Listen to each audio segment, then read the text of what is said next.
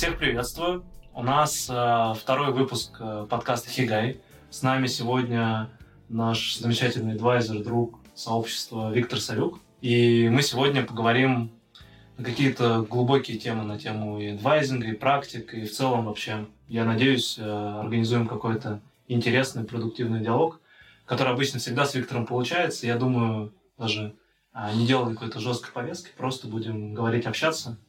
Вот, наверное, передам слово Виктору вкратце, может быть, той части аудитории, которая не знакома с ним. Попрошу вас представиться и рассказать, чем вы занимаетесь, и немножко про свой бэкграунд. Ну, меня действительно зовут Виктор Савюк, это правда. И я действительно эдвайзер, там, знаете, как я, я Виктор, и я алкоголик. Я эдвайзер. Все стали и заплакали. Значит, я лет, наверное, то ли 5, то ли 7 этим занимаюсь, смотри, как считать. Наверное, 5 лет занимаюсь, ну, совсем-совсем много этим, лет 7 назад более-менее начал. А в бэкграунде у меня несколько больших проектов, э, там более-менее известных. Это и я был президентом группы компании Акада, и э, придумал и возглавлял проект Дэнди.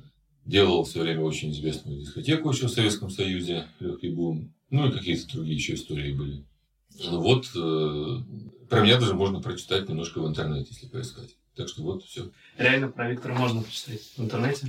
Мы гуглили. И особенно, конечно, я в детстве дискотеку «Легкий бум» не помню, но я пересматривал уже в этом, в прошлом году. Огонь. Вот я прям... Да, очень качественный контент. Спасибо. А, я помню, как-то спрашивал вас, что одна из вещей, которых вы гордитесь, именно вот тот а, период жизни, когда ну, в какой-то степени вы были популярным. А расскажите про этот опыт, вот как он вообще начался и что там э, происходило с точки зрения, ну, не то чтобы достижения, но вот то, чем вы реально гордитесь и что вам откликается. Вы имеете в виду э, опыт э, дискотечный? Дискотечный, диджей. Ну, давайте я тогда постараюсь все эти истории рассказывать с точки зрения стартапинга. Да? Вот я учился на факультете вычислительной математики кибернетики МГУ, и э, как человек, который плохо играл на гитаре, но очень любил музыку, решил сделать вокальный инструментальный ансамбль, так это называлось, группу. А это была больше организационная задача, нужно было там выбить помещение, деньги, купить аппаратуру, все это я сделал. Мы стали играть, репетировать, и, в общем-то, я писал песни, играли мы, честно говоря, хреново, но как-то все это там более-менее происходило. Весело, незамысловато и без будущего, на самом деле, да. Значит, а как-то, но я при этом был всегда хорошим организатором, у меня было много хорошей аппаратуры. И как-то раз мне попросили помочь записать несколько песен. Ребята постарше меня, довольно известная в студенческой среде, да не только группа Иваси. Это Иващенко и Василий, два известных человека по нынешним временам. А, они очень известно там делали разные шоу и так далее. И а, они тогда были просто пели вдвоем дуэтом. Это был очень известный такой бар, полубардовский такой состав. И они пришли ко мне, мы записывали их песни, и они попросили в каком-то месте там, помочь там что-нибудь на бас-гитаре подыграть и так далее. Я этого, я с этим не справился. Но самое главное, что я увидел, что талантливых людей. Вот они талантливые люди, и то, что я там изобретал неделями и делал, они делали за 5 минут в 10 раз лучше. И я вот понял, что у этих людей есть талант, а у меня его нету. Вот. И я сделал пивот. У меня была аппаратура, была база там, и так далее. А в университете было много дискотек. На каждом факультете были дискотеки. И у каждого была своя аппаратура, как правило, хуже, чем она была у меня. И моя аппаратура очень ценилась, ребята часто просили ее куда-нибудь поехать там, выступить. А, и я тоже стал работать как, как э, диджей. Ну, по тем временам это не совсем то же самое, что сегодня. В университетской дискотеке. Потом мы сделали дискотеку МГУ. Потом, а, значит, мы собрали всю эту аппаратуру вообще не только это в одном зале, и там уже зал был свой. Вот. Потом я пошел работать по распределению, и через год все это дело забросил сказал родителям, что я решил все-таки заняться дискотекой. Очень благодарен, что они не спорили. К этому моменту уже были какие-то наработки, уже мы договорились, вместе работали с моим очень большим другом, партнером Сергеем Осеневым. Э, он придумал название «Легкий бум», дискотека называлась «Легкий бум». И я в какой-то момент сделал еще один пилот. Э, вот эта идея пришла мне в голову, я сказал, слушай, очень круто, я слышал какую-то итальянскую дискотеку, это нон-стоп, нон-стоп ремикс. То есть ремикс песен в нон-стопе, явно там э, прописаны, значит, э, там драмашина, прописан весь ритм, ритм секция прописан целиком. Давай сделаем то же самое. Ну, только у нас аппаратура была, типа, два магнитофона и, ничего. Вот.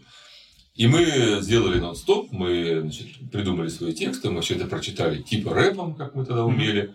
Это был какой-то лохматый, там, 80, наверное, там, чуть ли не шестой год или седьмой. Вот.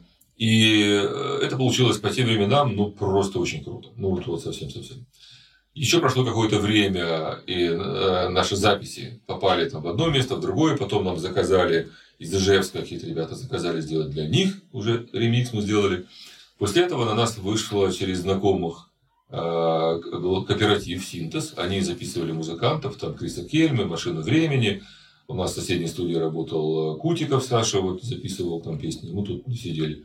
Вот. И э, мы стали у них работать уже постоянно, зарабатывая следующим образом. Мы делали ремиксы, то есть это два раза по полчаса, ну, кассеты были 60 минут, на одной стороне западная, на другой стороне советская. Это, это ремиксные песни перерезаны, переделаны, под них подложена ритм-секция, все нон-стоп идет, сверху наложены наши тексты, э, все это там более-менее прижато, там специальная аппаратура, все это вложено хорошо. И они это тиражировали. И мои родители в замечательном городе Херсон слышали в такси, как играла дискотека, или как их сын там что-то лепил, там какие-то тексты, рэпа читал. Вот. Мы сделали таких 13 программ. Потом для нас сняли очень крутую студию. Вы не поверите, но были просто невероятные мощности студии. Их купили в свое время для НПО видеофильма, они там дублировали фильмы. Но студия была с таким запасом прочности, там группы писались. По ночам писались группы. Там при нас писался посмертный альбом Цоя, при нас там Юра Шевчук писался э, чуть-чуть, и э, группа Альянс там писалась, при нас, там много-много кто писался. И мы там тоже работали, записывали э, свои значит, вещи. И это длилось несколько лет, и потом уже мы стали гастролировать, выступать, и на стадионах приходилось работать. И у меня даже есть, ну, на Сережкой, есть первое место на все, все, всесоюзном тогда еще был конкурсе дискотек в категории диджей в стиле рэп. Вот. Так что мы были известными не потому, что мы были круче других, потому что нас тиражировали и нас продавали в этих ларьках. А другие ребята, которые, в общем-то, работали не хуже нас, ну, про них просто никто не знал. Это вопрос о личном бренде. Вот, да. Так что вот третий пивот был удачным, и это и денег принесло неплохо, и такую популярность в узком кругу. Угу. Вот такая была история. Если не секрет, какой примерно порядок денег можно было заработать в то время, если как-то попытаться пересчитать это? Ну, вот что мы там полтора миллиона рублей по нынешним временам а, зарабатывали в месяц. Я в целом почти никогда не сталкивался с музыкой, с, таким, с такой творческой частью, но я в последнее время хвастаюсь. А, у меня сестра выиграла «Жиканских львов» с, как продюсер клипа «Мияги», mm-hmm. и, и я начал как-то вот сестру обычно я в глаза редко хвалю, но часто зато хвалю э, другим людям. Но надо как-то объяснять, что она выиграла, почему. И я начал разбираться с музыкой немножко, и вообще, почему эта вещь стала популярным, потому что также там и на YouTube есть просмотры по несколько десятков миллионов этих клипов, которые она делает. Mm-hmm. И, если честно, пока еще не разобрался. Во-первых, э, вообще, как это происходит, ну, то есть они просто какой-то крутой контент сделали. И, видимо, потому что он крутой, он заходит десятка миллионов людей. А, вот это мне непонятно. Первый момент. А второй момент, а вообще что это дает? Вот я стал крутым. С одной стороны, вроде как бы меня другие люди начинают как-то интереснее воспринимать, я ну, становлюсь да. более таким привлекательным, скажем так. Но для меня это все какая-то немножко закрытая область, потому что в целом, не знаю, даже делая бизнес, я как-то всегда стараюсь делать его со стороны, ну как-то как серый кардинал. Mm-hmm. Интересно вообще, какая, может быть, мотивация у вас на тот момент была? Вы делали это ради популярности, ради денег, или просто это приносило какое-то дикое удовольствие?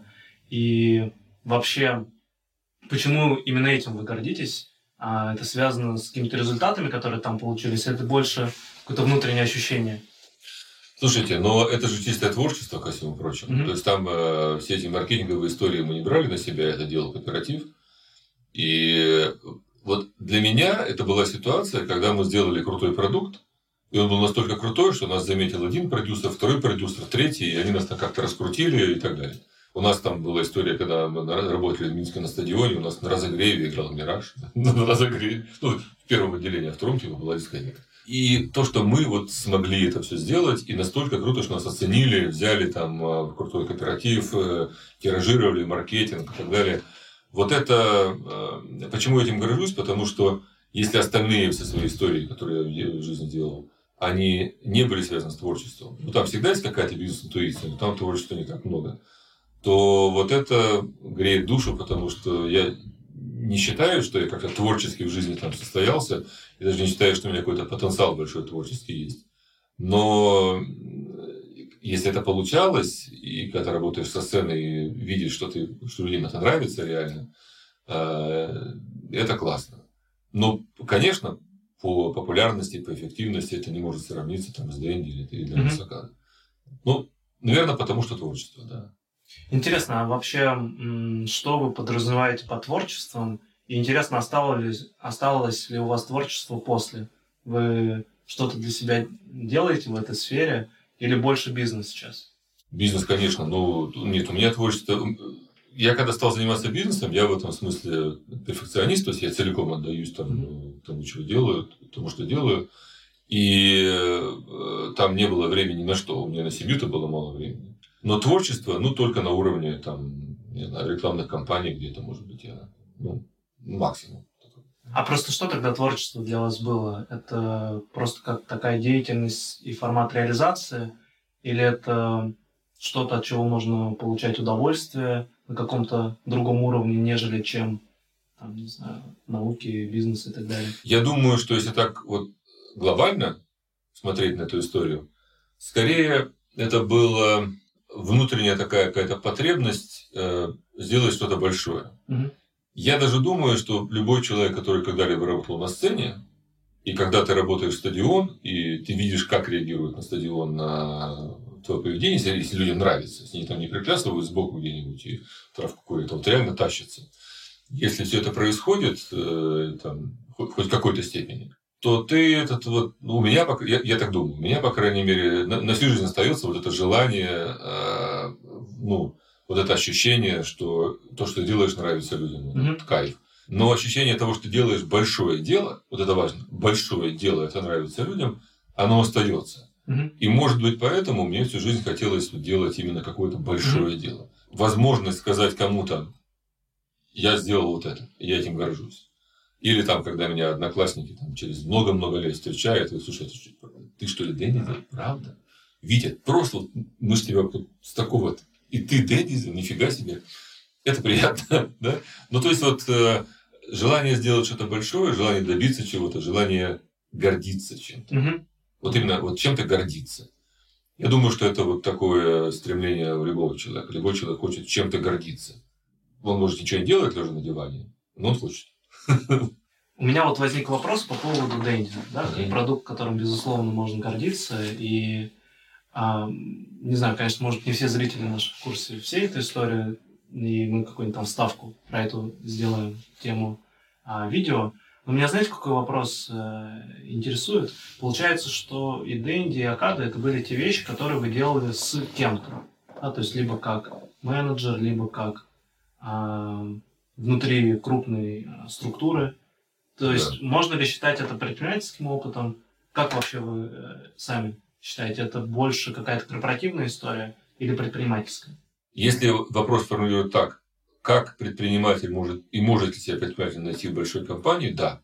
Угу. И на рынке вы видите, вы можете найти дофига предпринимателей там, в окружении того же, не знаю, Грефа, например, там, угу. да, Хасис, там, люди совершенно предпринимательского склада, которые работают по найму, но это означает, что у них с работодателем то есть э, с акционером там, компании или с человеком, принимающим решения в компании, у них э, договорены, оговорены и сложились очень правильные отношения. И есть матрица принятия решений, когда предприниматель чувствует, что он может реализовать свой предпринимательский да, потенциал, включая и какие-то риски. То есть им доверяют какие-то риски. Угу. Я думаю, что это примерно где-то так. Э, ну, жизнь, она, конечно, многогранна, но все бывает по-разному. Но мне в этом смысле очень везло с акционерами, потому что они все э, очень э, верили команде и очень давали много возможностей. Вот. И я уверен, что получили много в ответ. Да, я просто иногда примеряю на себя там, 11 лет предпринимательского опыта у меня, а мог бы ли я выйти куда-то как предприниматель работать, Более того, у меня даже разок был офер там, от пиковской структуры поделать стартап у них внутри. И я такой весело походил на собеседование, но чувствовал большое внутреннее сопротивление. И мне кажется, это одна из причин, почему там в итоге ни о чем не договорились. Но время от времени, мне кажется, раз в год я задумываюсь о том, что, может быть, поработать где-то предпринимателем – это тоже вариант. Почему есть люди, которые имеют предпринимательский склад характера, работают в большой компании? Навык работы в большой компании учит тебя принимать решения в большой компании. Большая компания неповоротлива. Меня, например, когда брали в Компор, я спросил Юрия мы еще были тогда на вы, Юрий вот когда вы ждете от меня результатов? Он сказал, ну, хотя бы через год. Я такой думаю, я сейчас там типа за 2-3 месяца что-то нифига. Вот примерно так и получилось. 9 месяцев, и это э, круто. Потому что компания уже имела оборот 60 миллионов долларов, было 700 человек, ей пришлось сильно, сильно. И она была вся на B2G ориентирована. Но, понимаете, я горжусь там результатом, потому что э, оборот компании был 60, из которых там э, только 50-55 это был э, бюджетные деньги, это был B2G. Остальное это был только открытый рынок. А через три года оборот компании был 95 миллионов там, или 100, ну, такой порядок, из которых только 10 миллионов были B2G, остальное был открытый рынок. То есть, это он с 5-10 миллионов, я не помню точно, вырос там до 80-85 угу. за три года. Это э, результат, да. Но, но для этого ну, должен, должен быть акционер, с которым ты умеешь устраивать отношения. И ты должен уметь работать с большой структурой. Ты должен уметь проводить решения в большой структуре.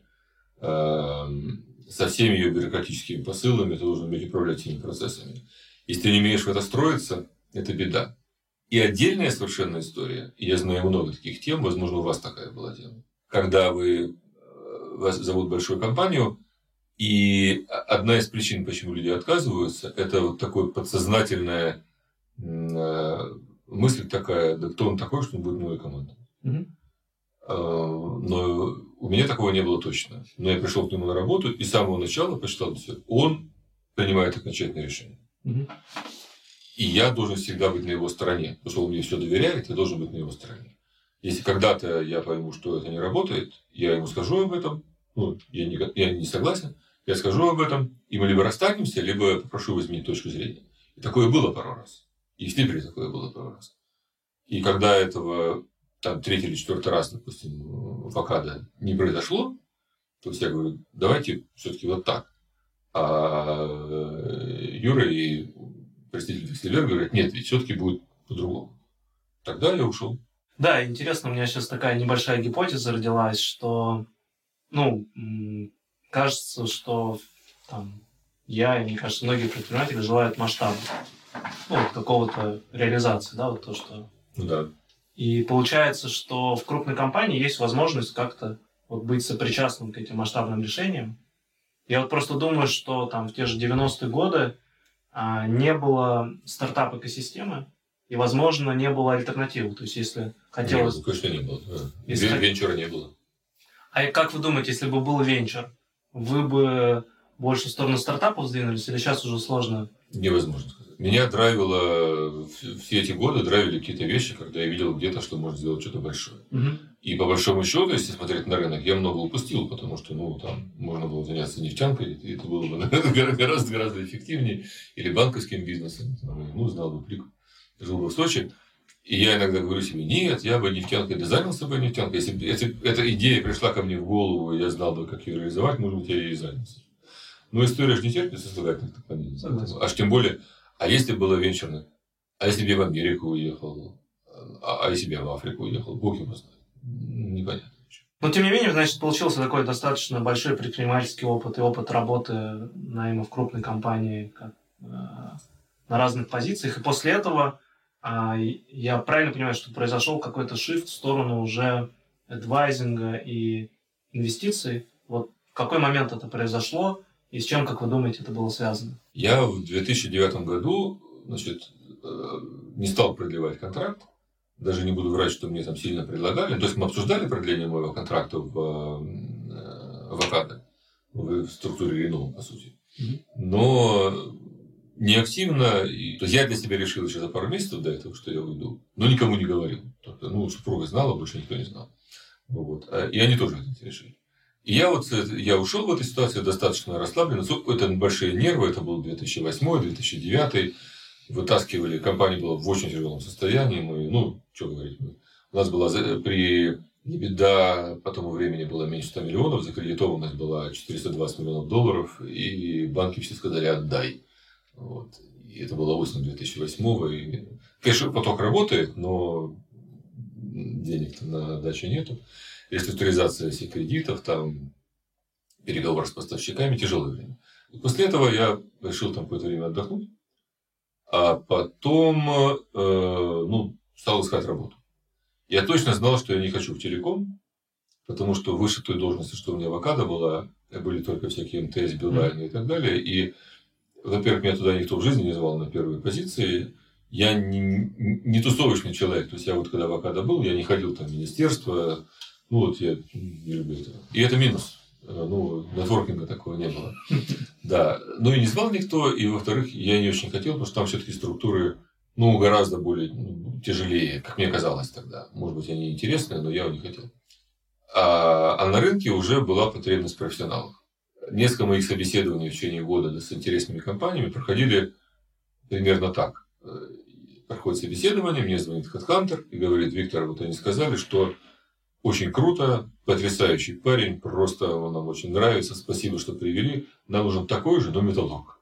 То есть, это уже э, был рынок э, уже ну, практически стыка с нулевых на десятые годы, когда на рынке стала потребность в профессионалах. Угу. Все, кто был универсальными бизнесменами-самоучками, типа меня, они уже были так, ну, старая гвардия.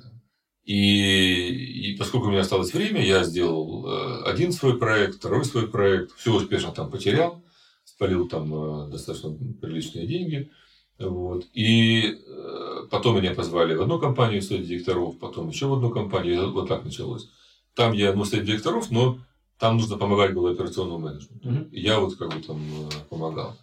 Потом появились какие-то стартапы, я стал э, им тоже помогать. Потом я узнал, что это называется адвайзинг, потому что там, в 2012 году, скажем так, или там, в 2014 году не было такого понятия. Вечерный как-то бизнес начинался, в России никто не знал. Я был таким одиноким адвайзером среди всех моих знакомых.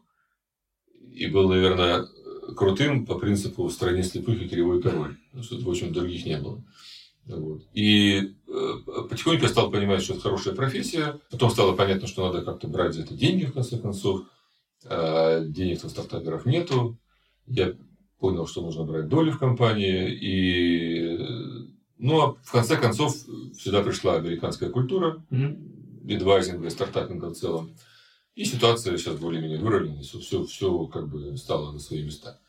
Ну, то есть я попал сюда вот э, в эту историю больше потому, что э, не нашел себе работу, наверное, mm-hmm. где-нибудь там в 2010 году. Ну и плюс я почувствовал удовольствие от всего этого. Mm-hmm. То есть это нравится, это очень здорово. И с точки зрения свободы новые знакомства, драйв, э, там, ребята с горящими глазами, я и сам такой. Ну, вот как-то вот это все вместе сложилось. Это больше немножко спонтанно, но по настроению. У предпринимателя в какой-то момент может произойти какой-то сдвиг в образе мышления, и он от операционного человека переходит вот в состояние инвестора. При этом под инвестором я понимаю не только финансово, но и время, например, или социальный капитал. И в этот момент как будто бы появляется расфокусировка. Ну, то есть, как бы, когда я операционный менеджер, мне надо достаточно сфокусированно а, работать над достижением целей. А человек расфокусированный, получающий еще от этого удовольствие, mm-hmm. в том числе, почему он этим занимается, в какой-то момент э, перестает быть предпринимателем, как мне кажется. Ну, это вот моя гипотеза. И становится кем-то типа инвестора, адвайзера, человека, эксперта, который а, уже больше получает удовольствие в том, чтобы помогать людям, а не делать самому. Потребность кому-то помогать, она редко бывает у людей вот, в возрасте 30 лет, там, 35. Такое бывает. Вот, но редко. Эм, чаще она появляется со временем, и она замешана в том числе, ну, то есть есть две составляющие у человека, ему нужно как-то э, на хлеб зарабатывать, и у него есть, если есть какое-то стремление э, там, помогать людям, ну, в любом смысле, какой-то благотворительностью заниматься, в любом смысле. а, если оно есть. Значит, ну вот если ты можешь себе позволить э, заниматься благотворительностью, не думая о деньгах, ну, значит, ты это делаешь. Нет, то ты впахиваешь, просто чтобы семью прокормить. И это же тоже важно. Поэтому э, мне кажется, что я не думаю, что есть какая-то расфокусировка э, у, ну, вот у людей, кто занимается операционным бизнесом. Мне кажется, это настолько персонально и настолько по-разному и от разных событий в жизни зависит, угу. какой путь человек выбирает. Вот. И вот, вот эти два баланса, вот они как-то сбалансированы или какой-то перевешивает, и человек может просто все бросить и уйти там в благотворительность. Ну, правда, монастырь может уйти. Или забить на благотворительность и там зарабатывать. Не знаю, мне кажется, это очень персонально. Может быть, я попробую сейчас чуть пояснить. Я вот наблюдаю, действительно, эта штука приходит, видимо, с каким-то опытом, успехом, возможно, или какими-то достижениями. Mm при этом не обязательно значительными, просто какие-то события в жизни произошли. Например, ну, какой-то серийный предприниматель, когда, да, действительно я понимаю, что я могу делиться с другими людьми, и это будет оценено. Потому что если человеку там 22-25 лет, он все равно находится в вопросе, а чем я другим полезен. Ну, то есть, кажется, что у него недостаточно ни хард-скиллов, ни софт-скиллов, ни опыта для того, чтобы делиться. И я вот повторюсь, как-то я...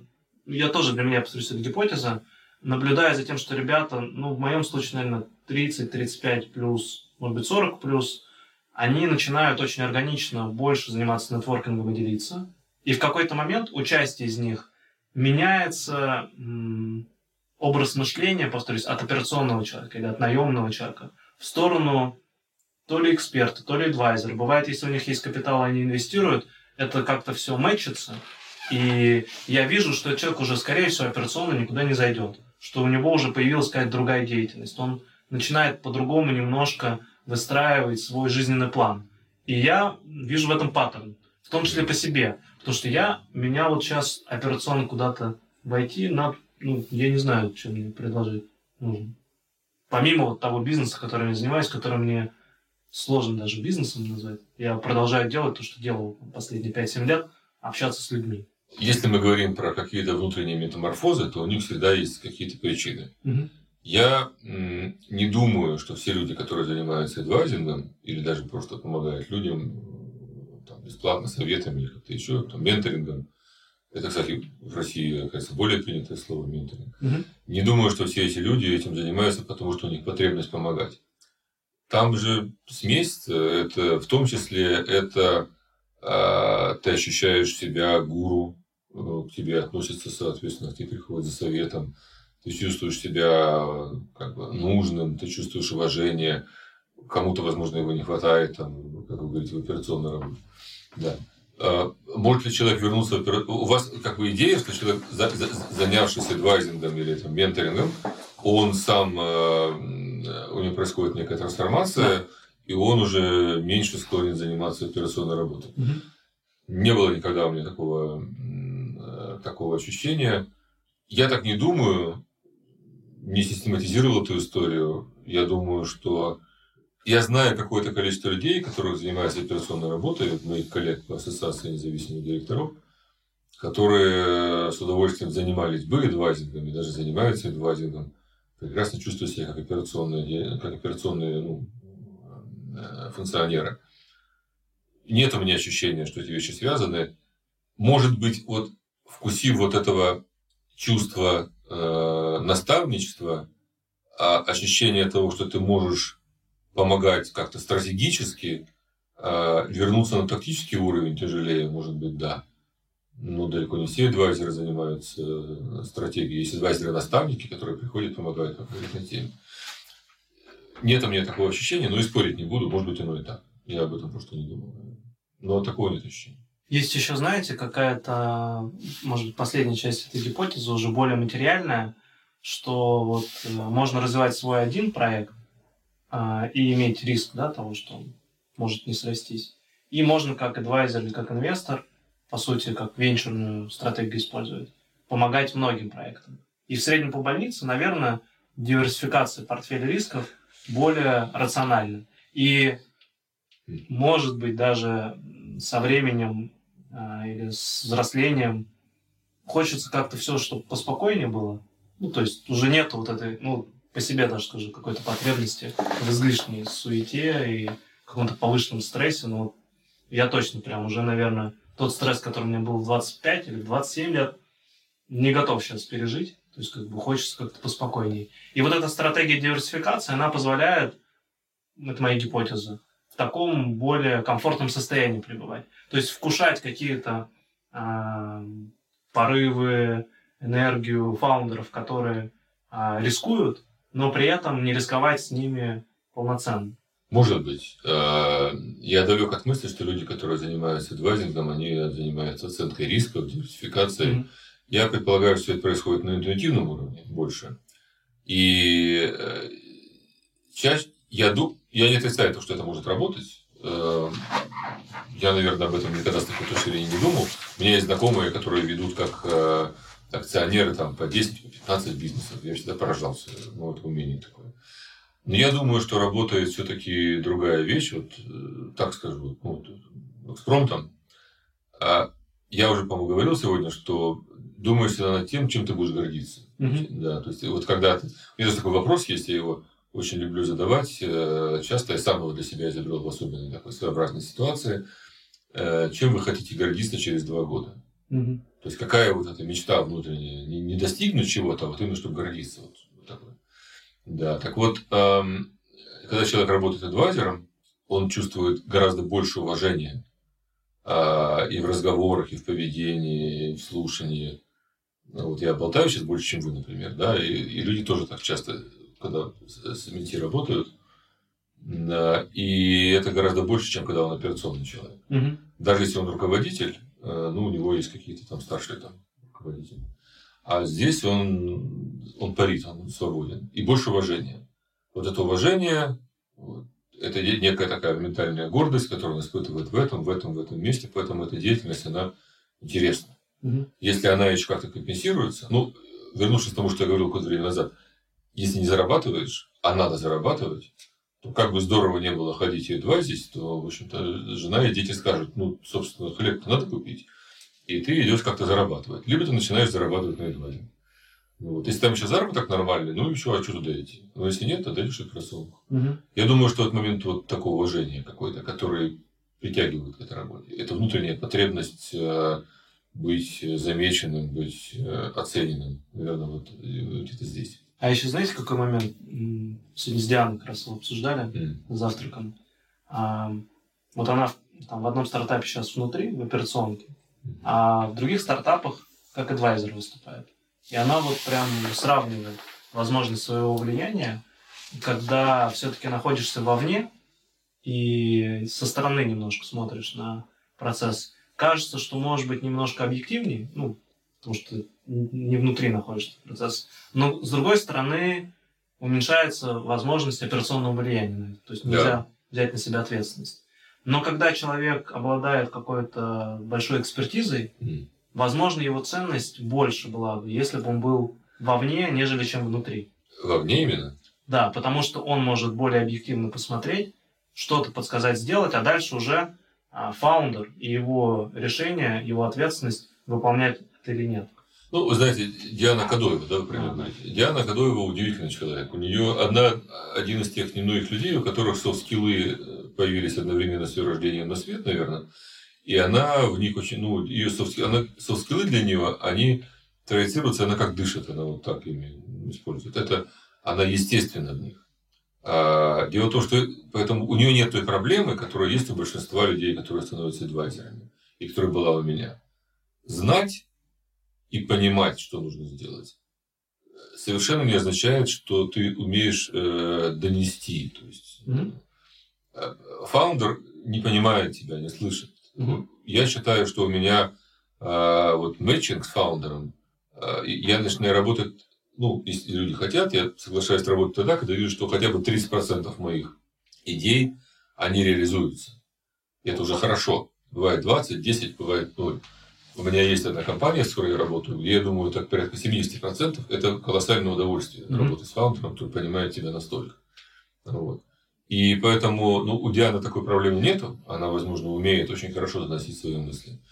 она видит небольшую разницу между операционной работой и работой инвалида, а я вижу колоссальную разницу, mm-hmm. потому что в операционной работе ты можешь приказать, если ты уверен в своей работе, ты можешь поставить там э, молстоуны, ты можешь утвердить дорожную карту, и люди даже не будут хотеть, они по ней пойдут. Если ты был прав, а у меня такое было часто, они потом приходят и говорят, Виктор, это круто, ты был прав, и помню через многие годы, как это было круто, и чем они там чему-то учатся и так далее. Но там не нужно объяснять. Угу. Да, есть ответственность за принятие решений. И я, конечно, ошибался очень много раз. Но были и очень успешные решения. И люди это замечают, помнят, и этим тоже гордятся. Они-то исполнители. И это их гордость, не только твоя. Их даже в первую очередь. Вот. А когда ты адвайзер, ты не можешь этого сделать. Ты говоришь с фаундером, кивает головой, а потом забывает об этом. Ты говоришь об этом через месяц, он говорит, а, ну, типа, да, но... И вот ты с этим, ну как же так, ну очевидно же, что вот это все надо делать, вот это или вот это. У Дианы, видимо, таких нет проблем, или в меньшей степени. У меня они громадные. То есть, да, для меня это колоссальная разница быть операционным руководителем и адвайзером.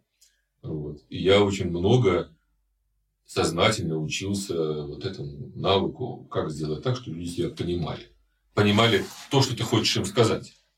А потому что часто, если не умеешь делать, понимает не то, что ты говоришь, но что-то другое совсем.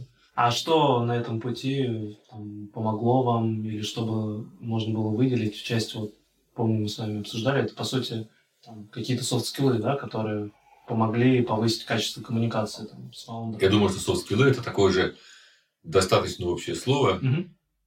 как та же осознанность, там, вот, какие-то общие какие-то понятия.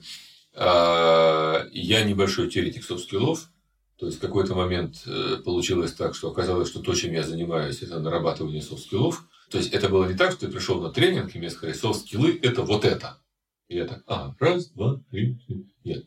Это было так, что а, меня просто, ну, как бы выводило из себя. То, что я стараюсь Э, там вникаю, просматриваю там, не знаю, финансовые какие-то отчеты, таблицы, какие-то бизнес-планы, разговариваю с людьми, э, говорю им, вот это плохо, не, не, даже не то, что я свои идеи говорю, говорю, ребята, вот это плохо, это смертельный номер, вот так нельзя. Обычно делают вот так, подумайте над этим, а они половину этого не слышат, вообще как бы игнорируют. И я задумался над тем, как делать так, чтобы ну, этого не происходило не, не так, чтобы люди там такие зомбированные ушли и делали то, что ты говоришь, а чтобы они понимали. Потому что я заметил в какой-то момент, э, буквально вот на дискуссиях, о чем мы договаривались, люди искренне говорят, ладно бы там месяц назад. Что мы позавчера говорили вот об этом, говорят они, и там половина вообще не того, что я говорил. Я, значит, э, с супругой посоветовался, она все-таки имеет опыт в этом деле, и бизнес-тренер, и коуч и психолог профессиональный. Да это просто спрашиваю людей. Ну, как, не знаю, как в армии, ну, как-то аккуратно спрашиваю. Вот. Типа, чтобы поняли? Да, делай минус, там, попроси их записать минус, там, прокомментируй. Я стал это практиковать. Я офигел. Ну, просто вообще какая-то чума. Что я говорю как-то не так, что происходит.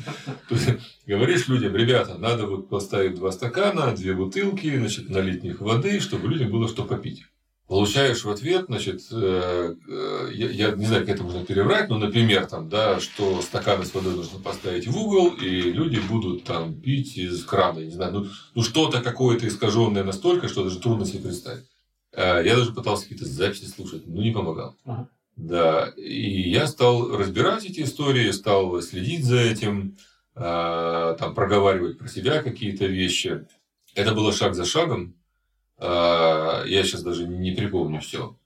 Я с психологом поработал по этому поводу, он дал мне несколько советов, мы там разбирали какие-то истории, а, как это делать. Потом на это накладывается, знаете, еще, ты начинаешь беситься, у тебя внутреннее раздражение, человек присылает тебе письмо, ты его читаешь, у тебя такое письмо, что он тебя троллит просто. Что он просто троллит, что ты говорил вообще о другом совсем. И ты успокаиваешься, на утро пересчитываешь и понимаешь, что он искренне абсолютно говорит о правильных, полезных вещах, но не о тех, о которых думал ты.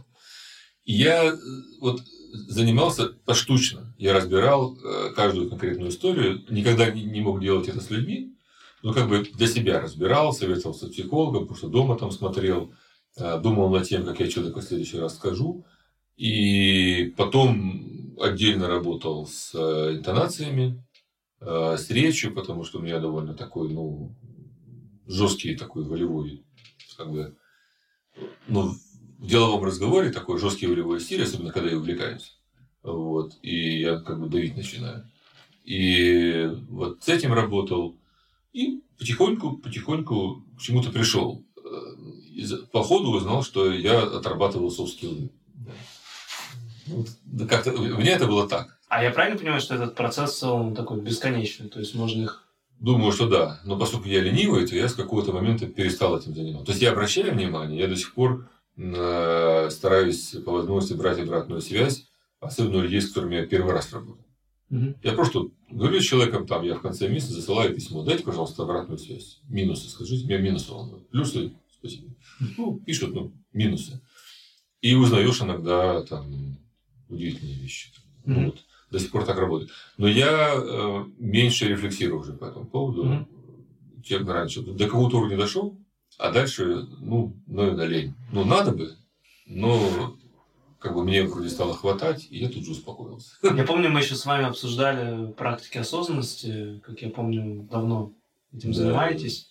И я помню, как-то к вам отправлял своего приятеля из фонда. А, ну вот, в общем, он сказал, что самый полезный был совет про эти 30%, которые в основном люди понимают, и вот что-то про практики осознанности.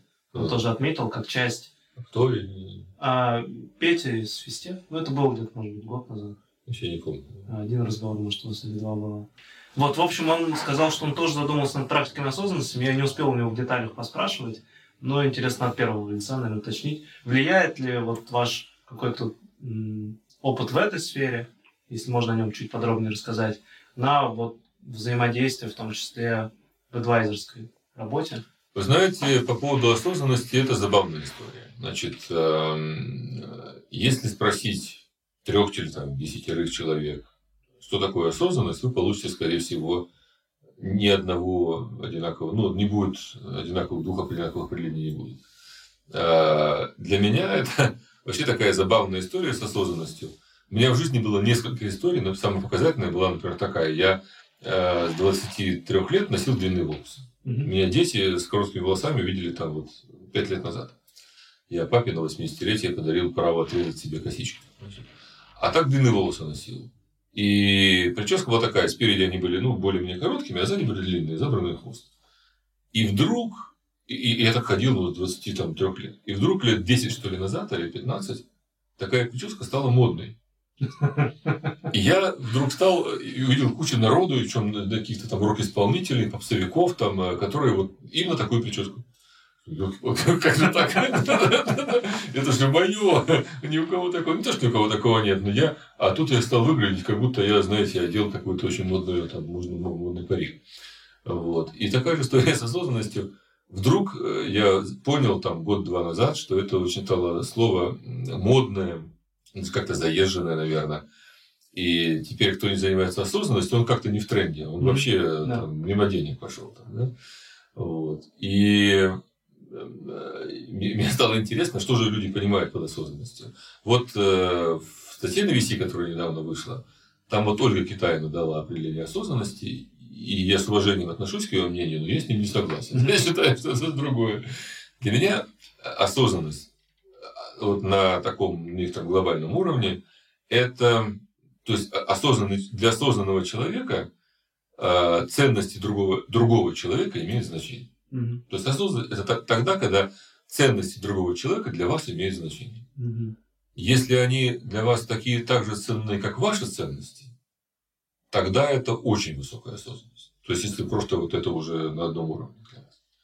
Если же вообще в ценности всего мира, всех людей для вас превратились в одну единую большую ценность, это Будда, Христос mm-hmm. или что-то подобное. Там вы уже не, не различаете вообще этих, ну, то есть все для вас единая общая такая ценность, и вы как-то умеете это балансировать. Это вообще фатально сложно, на мой взгляд. Как помирить ценности там, фанатов ЦСКА и Спартака, для меня загадка. Вот. Но есть люди, которые как-то это понимают. Вот. И э, в простых применениях там, в диспутах, в рассуждениях. Это важно, потому что вы умеете выходить из конфликта, вы умеете понимать людей. Вы людей как бы априорно, подсознательно уважаете. Угу. У вас сильно снижается конфликтность, потому что вы ну, э, вы не можете быть в конфликте человека, которого вы уважаете, его поведение, даже то, что он говорит, э, даже если вы с этим не согласны, вы задумываетесь, почему он так это говорит. Это, вы знаете, что вот есть два способа положительного выхода из конфликта. Ну, вот есть э, два таких названия. Есть э, компромисс и конструктив. Угу. Компромисс – это когда мы дискутируем, лететь эконом-классом или бизнес-классом, и оба решаем, что компромисс берем комфорт. И в итоге вы летите по цене, которая вам не нравится, вот, и думаете, мог бы сэкономить. А я лечу не в бизнес-классе, чувствую себя просто подсаком, э, а не четланином. Да? И, но, тем не менее, ну, надо. Вот это, все недовольны, но решение зато mm-hmm. есть. А конструктив это когда вы поняли, почему этот человек так думает, стали на его точку зрения, приняли ее и искренне э, решили. И вы летите э, в комфорте вместо бизнеса, понимая, что, ну, в принципе, нормально, зато с другом, и, в принципе, комфорт достаточный, ничего страшного не произошло. А тут понимаешь, что тоже не слишком дорого получилось, зато все-таки лучше, комфортнее, с приятелем, ну и так далее. То есть все довольны, нет вот раздражения. И это тяжело. То есть э, уметь стать на позицию другого человека, уметь уважать его ценности, это тяжело. Очень важно, чтобы это было здесь, вот, на уровне подсознания. Угу. Чтобы это не по Карнеги научился улыбаться и тут же как бы освоился в скиллы. Вот, да. Или там технически, не знаю, там научился подстроиться под дыхание, под позу, там, mm и вот ты вот теперь весь из себя софт-скилловый. Эти технические вещи, конечно же, дают какой-то эффект, но вот э, внутреннее уважение к ценности другого человека, вот это для меня осознанность. И все, все остальные определения, которые я слышал, они, на мой взгляд, являются какими-то следствиями вот, вот, вот этой позиции. Интересно так, просто то, что вы говорите, я вообще для себя определяю как любовь. Ну, в глобальном смысле. Для меня любовь же, она... Для меня это персонализированная вещь. Я люблю свою жену, люблю своих детей, люблю родителей. Да, но я не могу сказать, что люблю человечество. Ну, вот я не... Есть человеческие люди, которых я не люблю. поэтому, наверное, я, может быть, недостаточно осознанный, но... наверное. Но любовь какой-то все-таки не буду спорить, но мне кажется, это очень э, какое-то э, не то что заезженное, плохое слово, но избитое. Более обширное. Ну да, какой, у него своя ниша есть у любви, на мой взгляд. Ну, может быть. Да, я в смысле, это же вопрос да. определений. Что да. у меня такое больше определение в голове, хотя смысл-то от этого не меняется. Это про уважение, действительно, про умение сместить фокус себя на другого человека, встать на его место – я просто для себя так определяю любовь. Когда я так делаю, я считаю, что я люблю человека. Ну, вот это просто мои эти термины. Да-да-да. Вот, кстати, видите, я вот думаю, что я не смещаю фокус. Угу. Я думаю, что я... Ну, если получается. Я, в общем-то, и вспылить могу. И вот сюда ехал, звонил по телефону, ругался, у меня очередной раз была там неприятная история. Да, но я не стою на, на, позицию другого человека. Я остаюсь на своей позиции, я уважаю позицию другого человека, по крайней мере, стараюсь это делать и работаю над этим в медитациях своих, ну, над тем, чтобы... Ну, кстати, да, вот как бы любовь к божественному, любовь вот к Вселенной, любовь к тем эгрегорам, которые тебя окружают – это те медитативные техники, которые нужны, чтобы повысить осознанность, наверное. Я думаю, что это близко, да. Да, у меня почему-то вспомнился один пример мой любимый. А, на TED выступала женщина, она рассказывала про опыт а, микроинфаркта, в результате которого у нее левое и правое полушария из-за какого-то разрыва тромба разошлись. Mm. И в частности пропало то полушарие, если я правильно объясняю, а я по-любому ошибаюсь в каких-то научных вещах, отвечающая за индивидуальность, как бы отключилась. Mm-hmm. И она, говорит, в этот момент, положив руку на кафель а, ванне, не могла отличить, где заканчивается рука, а где начинается кафель. То есть для нее все пространство вокруг стало ею. И в этот момент она говорит, она ощутила небывалый прилив любви, потому что ей не нужно было отделять свое эго от э, внешнего мира. И потом ее обратно возвращалась вот то полушарие, отвечающее за индивидуальность, она говорила, скорую, срочно вызывай скорую. А потом ее снова накрывала, такая, любовь, кафель, что-то такое. Слушайте, вы знаете, это такая э, интересная тема. Ну вот, во-первых, есть вероятность, что это были какие-то именно психические вот, э, микроколебания у человека, и все остальное она себе немножко придумала просто. Вполне возможно. Что не отрицает того, что ей это нравилось там, и так далее. Целая И, религия э, построена. Да, построила, да, и это вполне, да. Э, Это раз. Во-вторых, мне вот в жизни в этом смысле там, повезло, потому что я видел ну, чу- чудеса, видел, видел вот реально вещи. Я, поскольку там давно духовной практикой занимаюсь, и как-то эти люди вокруг меня существовали. Мгм. Я вот, например, знал человека, который сказал, что мне вот, э, как-то вот пришел такой, он очень, очень мощный энергет был. Он говорит, ты знаешь, мне поперло. Мне просто лет в 16, как он говорит, накрыло, да. Я лежал там почти неделю на диване, почти не ел. Но я при этом знал все. Знал, куда птицы летят и зачем они. На любой вопрос я получал тут же ответ. Все приходило. И вопросов-то у меня в конце концов не осталось. Там я был просто в пространстве. И вот кусочки этого потом остались. И вот я там... Он очень много умел. А что это было? Павел, может, он себе придумал, может, оно приснилось, может, у него был сдвиг по фазе, и потом снова вернулось. Бог его знает. Я только знаю, что он э, чудесные вещи мог делать. Там, э, ну, не, не говоря там, боль там снять, если там что-то у тебя болит. Просто так вот, просто посмотреть на тебя там, да. Не знаю, там, девочку, где, ну, молодые все были, девочку, проходящую мимо, пощекотать, она там, так как будто. Ну, вот, умел человек и такие чудеса творить. Мгм. Вот. И, и, и много другого. Как это к нему пришло? Вот он рассказывает так. Он так рассказывает. И ваша женщина так рассказывает. Надо понимать, что это люди, человек помнит, что так было. Мгм. Что было на самом деле, мы не знаем. Может быть, ему это приснилось. И, ну, по большому счету, не имеет значения. Имеет значение, в каком состоянии он сейчас, а, что у него с ресурсами внутренними, психологическими, психическими ресурсами. С этим все хорошо, с балансом все хорошо, он комфортен в общении а, и приятно с ним рядом находиться. Отлично. Уже неплохо, да. Да, уже хорошо. Да, это интересная штука. А, вроде как мы, работая много, не задумываемся об этом, особенно там ребята в моем поколении, мне кажется, все джобывают. А с другой стороны, обычно, когда припирает какой-то кризис, обычно в этот момент потребность в каких-то духовных практиках, мне кажется, возрастает. Потому что это, ну, по крайней мере, своего опыта, это, по сути, инструмент какого-то, ну, не знаю, восстановления ресурсов, когда везде в остальных местах ресурсы закончились, условно. Ни материальных не осталось, ни социальных, ни психологических, ни ам, вообще никаких ресурсов не осталось. Для меня какой-то вот как духовная практика и обращение, ну, к, не знаю, Вселенной, к высшему разуму послужило способом какого-то ментального восстановления. И я очень четко ассоциирую это с чем-то внешним, потому что внутри ресурсов у меня не было. Ну, не знаю, это вот про опыт, который, может быть, я придумал, то, что вы, в принципе, отметили, да, что, может, мне приснилось. Но, с другой стороны, как бы я там, очень четко на эту тему рассуждаю и даже что-то помню на уровне ощущений, когда это происходило и почему. Ну, по моим представлениям, все, что вы делаете во всех своих духовных практиках, это вы влияете на события. Ну, в широком смысле этого слова, на любые. Причем, поскольку там нет э, вот там медитации в разговоре с божественными, в тех э, решениях, которые вам божественные ваши дают, и неважно, это Бог, там, Аллах, там, ну, это любой, а, любая высшая сила, с которой вы общаетесь в рамках своих религий или своих верований, с уважением отношусь к любым, как бы вы это ни делали, все, что вам дают, это изменение каких-то событий, и там нет временной шкалы. Это mm-hmm. может быть в прошлом, в будущем. И понять это невозможно, если что-то изменилось, вы же не знаете, что это изменилось. Как в фантастике, это изменилось, а вы это уже не знаете. Mm-hmm.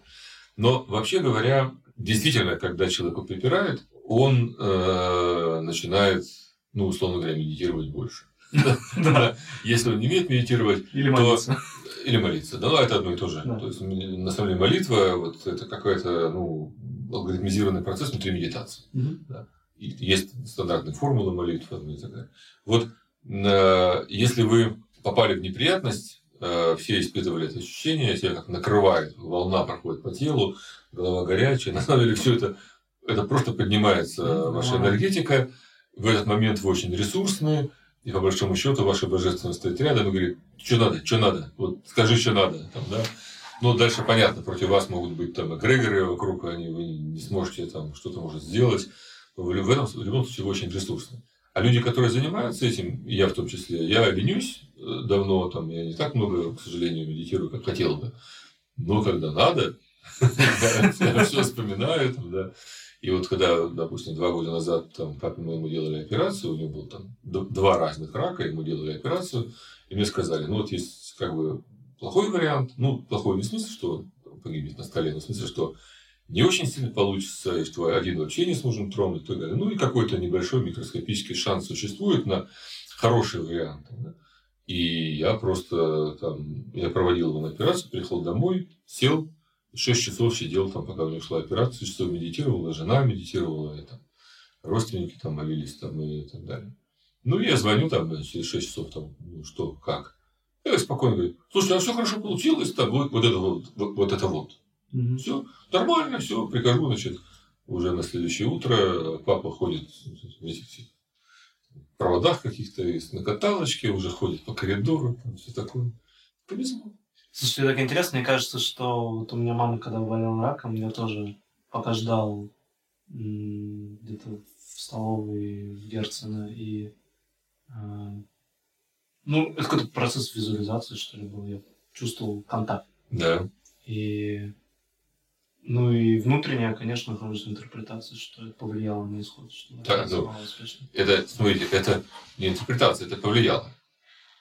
Если вы э, в этот момент э, э, о чем-то, что-то визуализировали даже про себя, если даже у вас нет техники работы с высшей силой, вы все равно с ней разговаривали, все равно с ней общались. Э, если вы там несколько раз такое было, вы обращали внимание на тактильные ощущения, даже поймали бы, они существуют у каждого человека, тактильные ощущения, которые вам сигнализируют, что вы, ну, как-то вот сейчас непосредственно в контакте находитесь, да. Ну, чаще всего так бывает. Вот. И вы что-то просили, и вам что-то дали. Потому что главная же проблема... Вообще-то вы можете попросить о чем угодно. И вам, если вы хорошо это делаете, умеете, вам, скорее всего, это дадут. Другое дело, что если то, что вы просите, оно ну, против э, мнения, желания каких-то других людей, даже неосознанных, или тем более каких-то эгрегоров, ну, попробуйте захотеть, чтобы Манчестер Юнайтед проиграл там какой-нибудь там другой команде, а это гигантский эгрегор, очень мощный, mm-hmm. ваших энергий не хватит, чтобы его сдвинуть просто. Да. А, но если вы просите только благо, которое никому не вредит, mm-hmm. и иногда бывает такой момент, что это, ну, это произойдет, скажем так. Особенности бывают, если вы просите это благо в пользу какого-то человека, и оно влияет на кармическую схему. То есть какая-то карма прилетела вот из последних семь поколений, оно и что-то вот на что-то влияет. То есть есть негативное давление. Не случайности, которые вы можете сильно просить, чтобы они ушли, а есть какое-то вот кармическое негативное влияние. И это можно убрать. И у нас с женой был такой случай в жизни. Но мы долго работали над этим. Но э, это сильно сложнее, потому что это очень тяжелая экономическая история, которая там как-то переплетены, я не очень понимаю как, но это тяжелая тема. А но в целом, если вы хотите благо близкому человеку, умеете просить, это вы, вы это получите, и это вот сейчас можно об этом спокойно говорить, а 30 лет назад, когда я начал этим заниматься, об этом говорить было ну, вообще ну, угу. дурако просто. Ну вот духовная практика, особенно если она носит такой некий ну, эзотерический характер, наверное, если... Ну да. да. А, у меня вот есть какой-то вопрос, насколько типа, прилично, что ли, в бизнес-сообществе оперировать такими вещами. Потому что вроде как мы в бизнесе все очень такие структурные, четкие, как будто бы даже научные. А вот такая штука, ну, не знаю, может быть, худший пример это какая-то астрология, когда приходит какой-нибудь человек и говорит, вот я там рассчитал э, карту, и нам надо выходить на этот рынок, там, не знаю, в таком-то квартале такого-то года. Да. Ну, звучит немножко диковато. Хотя, с другой стороны, я отметил для себя, что многие успешные люди или состоявшиеся, они теми или иными недоказанными, ненаучными вещами пользуются. Какой вот у вас здесь вообще опыт, поскольку вроде как вы достаточно открыто об этом говорите, и более того, ну как-то даже сподвигаете в эту сторону задуматься, но не сталкивались вы с каким-то непониманием вообще? Какое ваше отношение по этому поводу? Простите за тавтологию. Я верю в то, что то, что вы верите, может сбыться. И да. чем больше верите, больше может сбыться. Угу. Это как бы так, для меня такая некая аксиоматика. А, верю ли я, например, в астрологию? Не очень. Но э, есть странные совпадения, которые говорят мне, что, наверное, да. Но астрология такая наука, когда э, два разных, ну, три разных астролога, если кто-то из них, э, двое из них не умеет работать, а один умеет, то никто не поймет, кто умеет, кто нет. Как, как любой доктор может вам объяснить, что нужно делать, половина из них будет не права, но вы об этом не узнаете. Они все могут вам доказать. Да. Да. Но я, у меня есть по поводу астрологии один э, совершенно э, поразивший меня пример, из которого никаких выводов не сделал, но кроме тех, что, наверное, все-таки там бывают какие-то, ну, здесь какой-то смысл в этом есть. Одно время, то ли в «Коммерсанте», то ли в «Ведомостях» печатали астрологические прогнозы на последней странице. Это было там давно. Вот. А я тогда жил за городом, мы в Москву еще не переехали. Значит, и вот э, это был, видимо, 11 сентября это был какой? 2001 год, да? Угу. да? Я э, приезжаю домой, и в машине, у меня водитель, я в машине сижу и читаю газеты. И я помню четко, что въезжая в свой коттеджный поселок, я как раз открываю последнюю страницу, газета напечатанная, понятное дело, там в ночь с 10 на 11, где в общем астрологическом прогнозе написано, что сегодня очень вероятные события, которые могут вот Э, иметь глобальные последствия во всем мире, связанные с террористическими актами. Там, я читаю, так думаю, ну, может, завтрашний, завтрашний еще нету. Вот реальная газета, можно найти ее, наверное, там посмотреть. Там в Астропангозе просто написано, которая вышла накануне 11 сентября. Совпадение. Ну, и вполне может совпадение. Такое тоже бывает. Я не очень там глубоко отношусь к астрологии, не очень хорошо ее знаю. Что касается духовных практик, эзотерики, и подобных вещей. Вот эм, у меня есть такой пример. Эм, если у вас дома сломался телевизор, и вы не можете его починить, вызываете мастера, например, э, он приходит и чинит телевизор. И вы не считаете это волшебством никаким. Да. Почему? Потому что вы знаете, что это можно в ПТУ научиться. Это единственная причина, почему вы не считаете мастера, который умеет делать какие-то невероятные вещи с этими микросхемами внутри, не считаете его волшебником, потому что вы знаете, что этого можно научиться в ПТУ или там в институте, и, в общем, в этом ничего сверхъестественного нет. И масса людей, там, начиная от цирка и заканчивая там, химиками, творят какие-то вещи, которых вы не знаете, повторить не можете на, на уровне чуда. И даже приходя на шоу какого-нибудь в Лас-Вегасе, вы видите какие-то фантастические истории, но вы понимаете, что это просто э, наука или искусство, тренировки, и люди к этому приходят. И до тех пор, пока вы понимаете так, что этому можно научиться, угу. хотя в зависимости от таланта можно делать это хорошо или плохо, но научиться можно, вы не считаете это чудом. И если э, все эзотерические практики были такими шаманством каким-то 30 лет назад, то сейчас вы можете пойти и поучиться этому. И громадный плюс не только в том, что появилось много мест и учителей, где вы можете научиться энергетическим практикам разных типов самых, а еще плюс в том, что если там 30 лет назад вообще было непонятно, кто из них шаманы, там эти народные целители, какие-то разводы, ну, вообще было все мутно абсолютно то сейчас э, уже фильтры довольно приличные, хотя все равно много сект, сект, ну, сектантов, там, угу. сект и так далее, все этого хватает.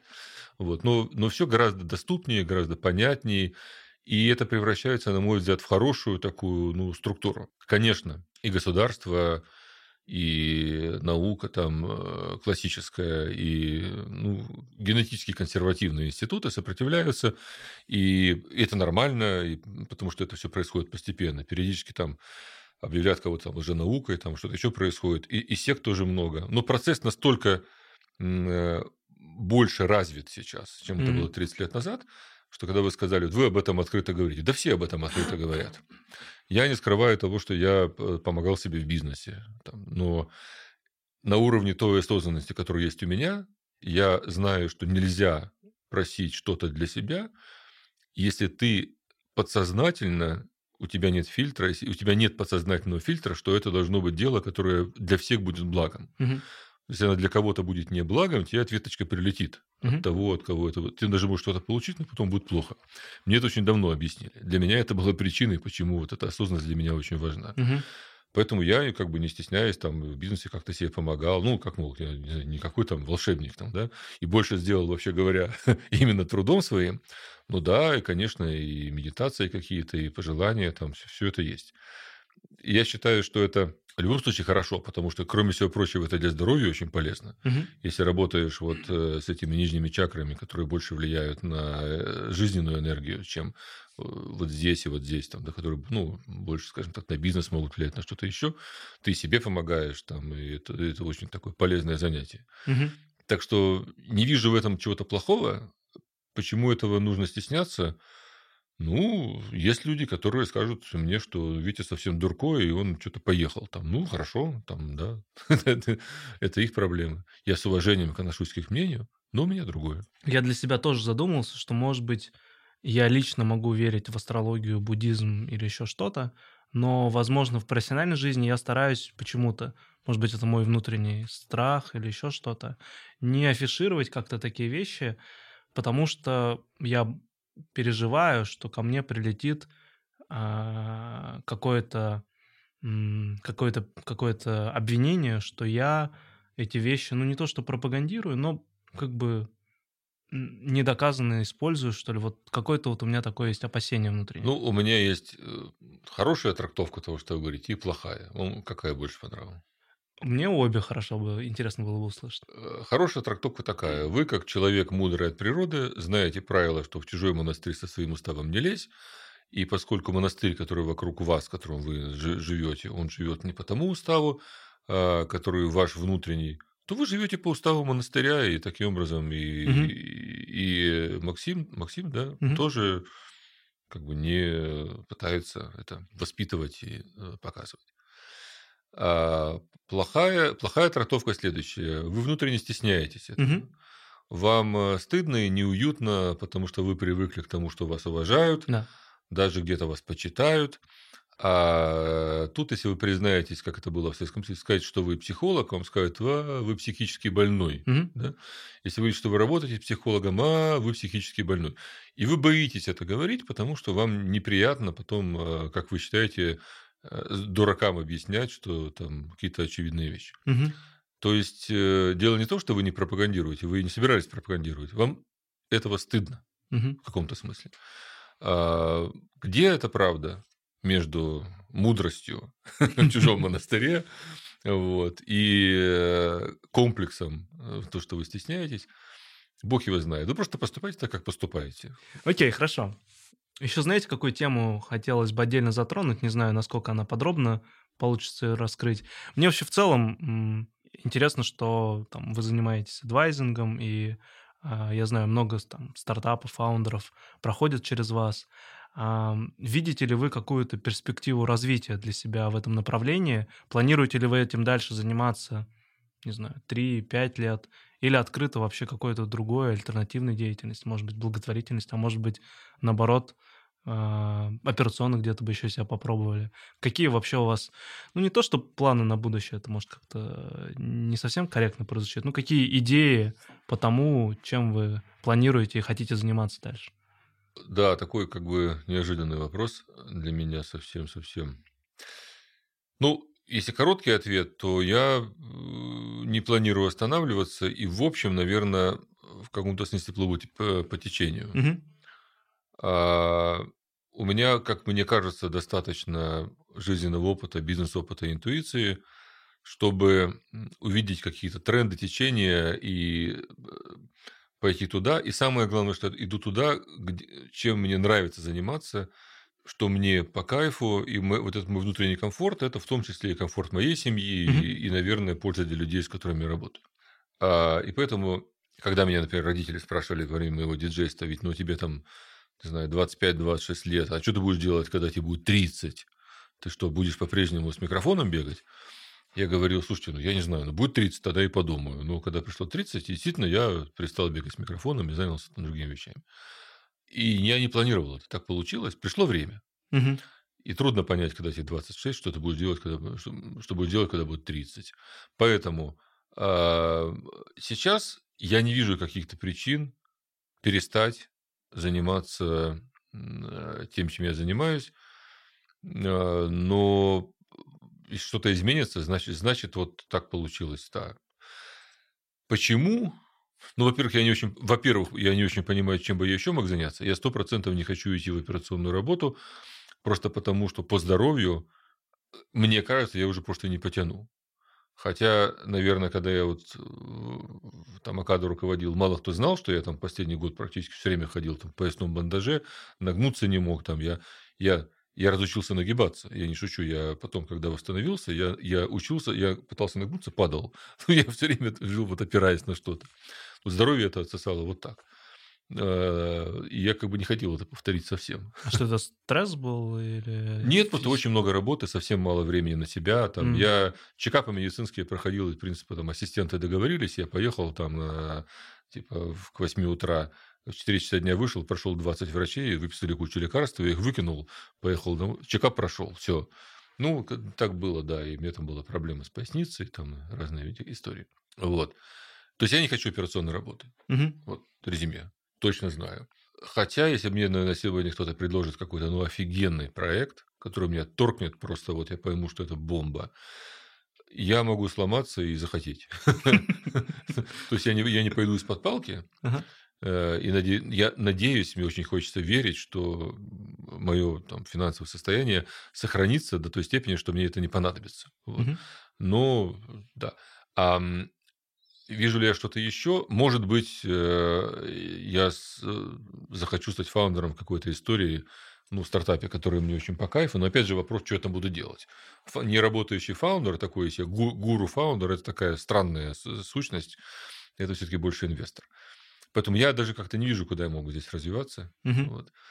Плюс, э, ну, годы тикают, и там мне вот 59, там будет 60, ну, и думаю, там, ну, 65, ну 70, может быть, да, ну сколько лет можно этим заниматься? Тоже какая-то трансформация произойдет естественная. Угу. То есть что-то случится, само собой произойдет в семье, в отношениях с детьми, в месте, где я живу. А, наверняка что-то изменится, скажем так. Вот э, поэтому я не сильно парюсь по этому поводу. Интересно просто вопрос, хочется вам задать, потому что вы сами его озвучивали. А чем бы через два года вы гордились? А, чем бы я хотел гордиться Хотели, через два да. года? Я бы хотел гордиться э, каким-то из своих, лучше бы не одним стартапом, чтобы, ну, юникорн не юникорн, мне больше... Юникорн же следствие, как, угу. как и весь финансовый успех Дэнди, следствие популярности проекта. И вся история с Акадой такое же. Вот э, я бы хотел, чтобы какой-то из стартапов стал, ну, таким крутым. Угу. Я бы хотел, чтобы... Вот, знаете, я никогда об этом не думал. Я сейчас скажу экспромтом, вот я почувствовал это и скажу. Я бы очень хотел, вот, очень бы хотел, вот, просто не знаю, очень-очень не очень хотел, чтобы те фаундеры, с которыми я работаю, вот ребята, с которыми мне по кайфу работать, чтобы они чувствовали тот же драйв, который я чувствовал, вот когда работал в Дэнди, например. Вот они почувствовали, пошло. Вот у меня был август 93-го, Э, да, акция была 93-го, когда в Акадо, в Денди первый раз э, месячный оборот стал миллион долларов. Угу. То есть мы начали в сентябре 92-го, знаете, за 11 месяцев миллион долларов в месяц. И мы это праздновали, конечно, я помню, вот этот момент я помню. Миллион долларов в месяц. Это просто ну, там, ураган вообще. И сейчас это ураган, а тогда вот. И это вот и несколько лет ты жил в таком непрерывном драйве от этого успеха, от кайфа, от того, что вся команда прется от этого, все тащатся. И я бы очень хотел, чтобы через два года э, хотя бы кто-то из моих фаундеров, лучше бы все, но хотя бы кто-то, находился в таком же ресурсном состоянии, потому что там наверняка была бы какая-то часть и в моей помощи, и э, вот, вот это для меня было бы очень круто. Я бы, очень, я бы этим реально гордился. Вот ребята, я с ними работал, там сейчас вот так вот, да. Да, это очень интересная вещь. Наверное, я такого состояния не испытывал, когда вот прям прет. Угу. И, ну вот вы сейчас так достаточно красочно описали его. Ну, я его только в кино, может быть, видел. Оно просто...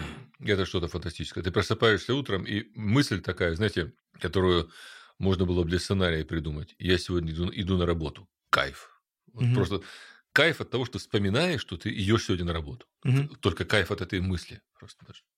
А это и есть вот тот успех, который вы из творчества хотели перенести в бизнес? Когда... Это вы как-то сформулировали. Ничего не хотел перенести. Это все само, все само собой катится. Это ты, ты двигаешь этими процессами, потому что ты просто, ну, у тебя какие-то есть внутренние потребности. Мне захотелось. Я работал в классной компании «Параграф». Мгм. Это была единственная по-настоящему программистская компания в Москве с потрясающими ребятами. То есть там работали какие-то легенды, ныне легенды отечественного программирования. Они все были в одном месте. Но вместе там обедами нас кормили. Мы все вместе там обедали, мы тусовались, мы ходили в бане, ездили на какие-то тусовки. И Степа Пачков, замечательный абсолютно фаундер. Все это было замечательно. Я оттуда ушел, потому что вот эту идею вот я, ну, Дэнни это не называлось, видеоигры я про нее услышал, и просто я почувствовал, вот надо, я как этот, знаете, как за ней там, как, зомби там на эту идею пошел, и все, и вышел из э, параграфа, и искал и так далее. Те- Тебя туда что-то ведет, твоя внутренняя какая-то потребность. Мне очень хотелось сделать что-то по-настоящему крутое. Да-да-да, я вот именно про это и говорю, что, то, что мы с вами начали в начале сегодняшнего обсуждения, когда вы рассказали вот про этот творческий Да. период, когда было ощущение вот этого Крутости. крутости, да. Да. И что потом, как я понял, прав- если неправильно, поправьте меня, что э, хотелось что-то в бизнесе тоже чего-то достичь. Что-то вот, я вот так примерно вас услышал. И вот что-то достичь, это и есть вот когда вот это начинает переть. Если я правильно... э, Да, да, да. Ну, я, кстати, не сказал еще очень важную вещь. Мне еще очень везло же на команды. Мгм. То есть, э, и, ну, дискотеку мы делали, ну, мы с Серегой делали вдвоем, но э, кооператив был неплохой, с которым мы работали, мы там мало людей знали, но, ну, мы там были как бы в стране почти, наверное. Но тусовки были классные. То есть, когда ночью выходишь из студии, там, перекусить, а, ну, из соседней студии выходит Саша Кутиков. Мы никогда не были там, он вряд ли меня вспомнит даже там. Но для меня это же Александр Кутиков, ну, с ума сойти, машина времени. Он тут сидит, пишет э, какие-то вещи, мы садимся там, общаемся там и так далее. На, на студиях, с группами мы работали. Ну, все это было очень э, тусовочно. В Денди э, подобралась просто, ну, потрясающая команда. То есть, э, сегодня многие ребята из Денди там на крутых позициях работают. Там э, Андрей Никипелов вообще возглавляет Росатоммаш. Это компания, там 26 тысяч людей, что ли, там безумие какое-то. Вот, он реально очень такой се- серьезный сегодня, и дай бог ему счастья. Потрясающий человек вообще, был коммерческим директором. Вот. Очень много, акционеры были классные. Я уже не говорю про всех тех, кто я часто вспоминаю, там и группа «Несчастный случай», которая сделала нам этот ролик, там, да, и э, Алексей Ситников, который э, первый НЛПист в России, который помогал нам тексты писать. Это как-то все вот так совпало, и как-то мне удалось все это собрать, и команда сама Дендева была потрясающая. В Комкоре было то же самое. То есть, вот, когда вся компания гордится успехом на рынке, помните, я вам рассказывал три Мгм. этапа развития стартапа, да? Вот когда вся компания уже гордится не только офисом, не только продуктом, а уже и гордится успехом на рынке, Мгм. тогда нет этой жуткой ситуации, которую я вижу очень часто, когда приходит стартап уже там в средней стадии, founder, вот founder ведет успех на, на рынке, а вся остальная компания сзади, она гордится тем, что у них клевый офис, условно говоря. Мгм. Вот. Не они все его делают, он один. а, а, Вот так. И, ну, вроде как все лояльные, но они лояльные не успеху на рынке, они лояльные Мгм. продукту, в лучшем случае, а то и офису. А мне всегда везло на то, что все, вот, все помнят драйв. Вот лю- любого человека из Дэнди спросите, мы встречаемся иногда, они все вот вспомнят, они гордятся именно тем, как это было круто на рынке. То же самое Комкор Мгм. а, нулевых годов, вот до там, девятого года, Комкор, Акада, все вот ровно эту историю помнят. Как это все поднималось, как мы это строили, как мы это делали. Вот. Это Ну, кайф. Хотелось бы отметить, я вспоминаю Коллинза от «Хорошего к великому», где он анализировал великие компании, и он пишет, что все руководители в тех компаниях, которые они вот выделили, которые долгосрочно росли, быстрее, чем остальные, говорили, что им повезло, что у них была просто классная команда.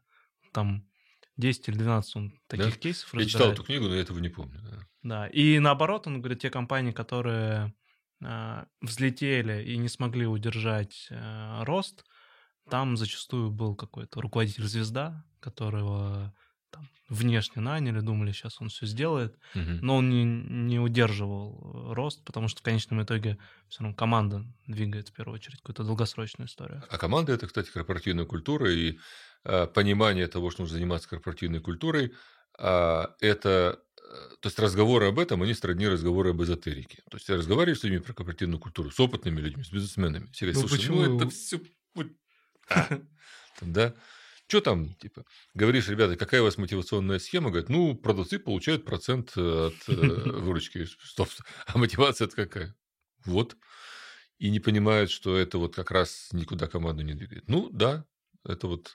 Об этом тоже неприлично говорить про часто, про корпоративную культуру. А я вот, кстати, наоборот считаю, что это со временем все более и более такая модная тема, почти как осознанность, говорить про корпоратив. Книжка Netflix вышла.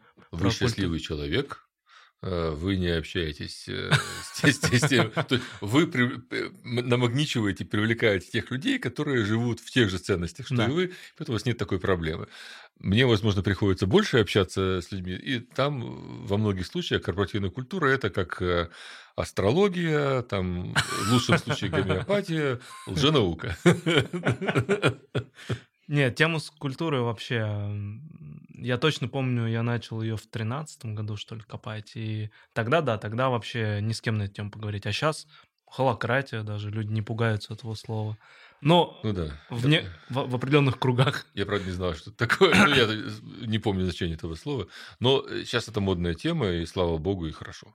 А интересно вообще, по сути же, корпоративной культуры, и вы тоже занимались практически с самого начала, выстраивая там те или иные коллективы, команды, и э, занимаясь как предпринимательством, так и в наемном формате? Конечно. Вы знаете, у меня появился HR первый раз э, в, в, то ли в мае, то ли в июне 93 -го года. Угу. То есть, во-первых, HR не было еще в России. Их просто не существовало. Значит, была такая загадочная должность под названием уже не кадровик, а именно менеджер по персоналу. Угу. И сокращенно Минпопер. Такое хорошее слово, Минпопер. И людей это не было на рынке с образованием. То есть, э, ну, в лучшем случае кто-то вам мог рассказать, что существует тест Люшера и MMPI. Вообще и, и тестирования никакого не было, ничего. И мне очень повезло, я нашел э, парня, зовут его Чемиков Валерий. Он, он был профессионалом, потому что до этого он работал в СВР, службе внешней разведки, чем-то там занимался с персоналом. Чем он там делал с персоналом, я не знаю, но навыки у него... То есть, он знал теорию, и он сначала сделал... А у меня коллектив вырос там за полгода, ну, знаете, там с одного-двух человек там, до уже там 50 очень быстро, и мне что-то торкнуло, что надо бы как-то ситуацию, ну, что-то понимать, что происходит.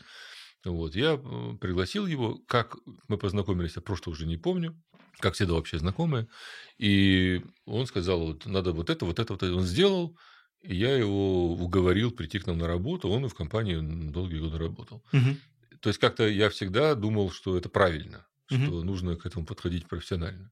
Угу. И, и везде так происходило. Не хочется рекламировать нашу а, альма-матер, но у меня есть вопрос, а как вы считаете, вот именно какой-то наш МГУшный образ мышления или культура, которая там закладывалась, она повлияла на ваш менеджерский стиль? Потому что я вижу какую-то в этом э, тенденцию, но интересно э, ваше мнение услышать. Я очень э, негативно отношусь к тому, как развивается Московский университет последние лет 20, угу. Потому что он э, если даже он развивается, он, он, ну, то есть он безусловно развивается, у него происходят изменения, но он, его рейтинги, мировые рейтинги, да и российские рейтинги показывают, что он теряет позиции. Mm-hmm. Это, это очень больно, потому что я поступал в лучший вуз страны, точка. Все, безальтернативно. Не а еще я что... любил добавлять, а значит мира. Да что там мир? Россия. Если помните, Ургант гениален. Вот, и э, для меня это просто, ну, гордость такая, да. И, и нет никакого эгоизма, что я типа теперь стесняюсь говорить. Я ничего не стесняюсь, я очень горд, что я его закончил. Как-то мне мои друзья, которые, ну, мое поколение, это же теперь как бы профессора, там, э, деканы, там, замдеканов, там, вот, э, пригласили почитать лекцию на ВМК. Лекция была, вот я назвал ее «Есть ли жизнь после ВМК?», но относилась она к тому, к чему готовиться, как, как готовиться к большой жизни, как выйти из ВМК. Я готовился к этой лекции, на которую пришло там типа там, 3 студента и 10 преподавателей, как неудивительно, вот, по вопросу о маркетинге. Им, видимо, было интересно, если жизнь после ВМК да, больше, чем студентов. Это вопрос о маркетинге. Они повесили большой плакат, на котором была моя громадная фотография, надпись «Виктор Савюк», читает лекцию, и внизу маленькими буквами там что-то про Дендери, вы что, дураки, что ли? Надо было маленькую маленькую фотографию, большое слово Дэнни написать, и люди бы пришли. Ну, не суть, пришли. Ну, дело не в том, что... Я, не об этом речь. Я когда готовился, я понял одну удивительную вещь, и я им это честно озвучил. Э, сказал, ребята, самым главным вашим вашей строчкой в резюме, которая будет, когда вы выйдете в большой мир, будете искать работу, будет не то, что вы закончили ВМК, а то, что вы на него поступили. Мгм. Фильтр отбора на факультет настолько высокий, как и на экономфак, в частности, как Мгм. на любой другой, настолько крутой, что тот факт, что вы его прошли, уже знак качества. Ну, а то, что закончили, это как бы легкое подтверждение этого знака качества. К сожалению. Что не купили Да, да. поступление. Да-да-да. да, да. К сожалению. Я говорю, к сожалению, потому что э, университеты мог- могут давать больше. Я не чувствую... И когда мы остаемся, видим людей, которые находятся внутри э, культуры МГУ, прямо внутри, работают там, я не вижу, чем там можно гордиться, потому что для меня, даже если бы я считался таким, знаете, со стороны, ну, какой-то там, типа, коммерческий отморозок, он все про бабки, вот все это за бабло, вот. Я говорю, ребята, ну посмотрите на Массачусетский университет, посмотрите там на, ну, на, на любой, в общем, практически на Беркли, на любой университет американский, который ведет одновременно коммерческую деятельность, имеет гигантские фонды, не только donation, но еще инвестированные в стартапы, в компании и так далее. И вот этот третий уровень университетов, который сейчас существует, ну, это как бы третье, третье поколение университетского образования, которые э, конкурируют со всем миром, это не местечковое образование для элиты, это уже не второй этап, это образование для всех, но все-таки локальное. Образование, которое конкурирует, а сегодня уже и онлайн конкурирует со всем миром, и которое борется за это выживание и, и, и э, ну, озабочено тем, чтобы научный потенциал был инвестирован э, в коммерческую действительность и давал какой-то эффект, в том числе и деньги. Этого даже ну, отдаленно, там, за километр нет в Московском университете, это очень больно, Мгм. очень жалко. И я считаю, что это неправильно. Поэтому как повлияло МГУ? Ответ такой. Я оттуда вынес и очень благодарен э, университету. А, Во-первых, 6 лет жизни, потому что я там был в академике, 6 лет жизни потрясающей интеллектуальной студенческой тусовки, что шлифует мозги не хуже, чем, э, собственно, образование само. Еще я жил в общежитии, поэтому я жил там 24 на 7. Это не, я не ездил домой там, да, не общался. Меня даже родителей видел там дв- две недели в году. Плюс, э, ну, вообще, как математика. Мне, например, освоить финансы, как для любого человека с матобразованием, это забавно. что Весь финансовый анализ, все МСФО, это такая, знаете, ну, не знаю, там, высшая арифметика со странной терминологией. Там вообще ни- ничего нет сложного совсем. Вот. И это мне очень помогло, конечно. Системное мышление, плюс какой-то вот такой интеллектуальный заряд. Я там периферийный мальчик. Ну да, у меня была золотая медаль. Но моя золотая медаль, когда я поступал, сравнивал себя с абитуриентами-москвичами, и тем более с ребятами из 18-го Колмогоровского интерната, которые там Мгм. закончили стройками.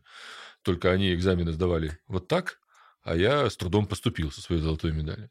Так что, в общем, э, он много мне очень дал университет, но я не мог бы себя реализовать внутри. Тот дух МГУ, который вы говорите, да, внутри, он очень для меня спертый. не знаю, как по-другому сказать мягко. Он тяжелый очень. Он Мгм. какой-то для меня неестественный. Но выйдя оттуда, получив то, что ты мог получить внутри, ты, конечно, имеешь э, серьезный гандикап там, перед э, многими другими, кто играет на рынке рядом с тобой. В МГУ сейчас на моем факультете декан а, Аузан Александр Александрович. Не знаю, видели где-то с ним? Я его не знаю, видел интервью с ним, да. Да.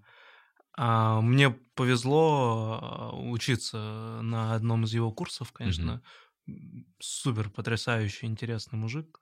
Очень круто, простыми словами рассказывает еще важные вещи. Институциональную экономику он вел, рассказывал, как институт работает. И было забавно, он обычно, как обычно бывает, на кафедре стоит такой мощный мужик и спускается с кафедры. Ты провожаешь его до столовой, а он там ростом, условно, метр шестьдесят. Это очень интересное наблюдение. Вот, и мне очень сильно откликается вообще то, что Узан говорит, и в частности про особенности развития России или будущее развития России. Интересно было бы с вами на эту тему поговорить, если... Не скажите тезисы, потому что я, к сожалению или к счастью, не знаю, я теорию Узана не знаю, поэтому я смотрел с ним интервью и скучал, ну, потому что мне эти темы не очень близки. Мгм.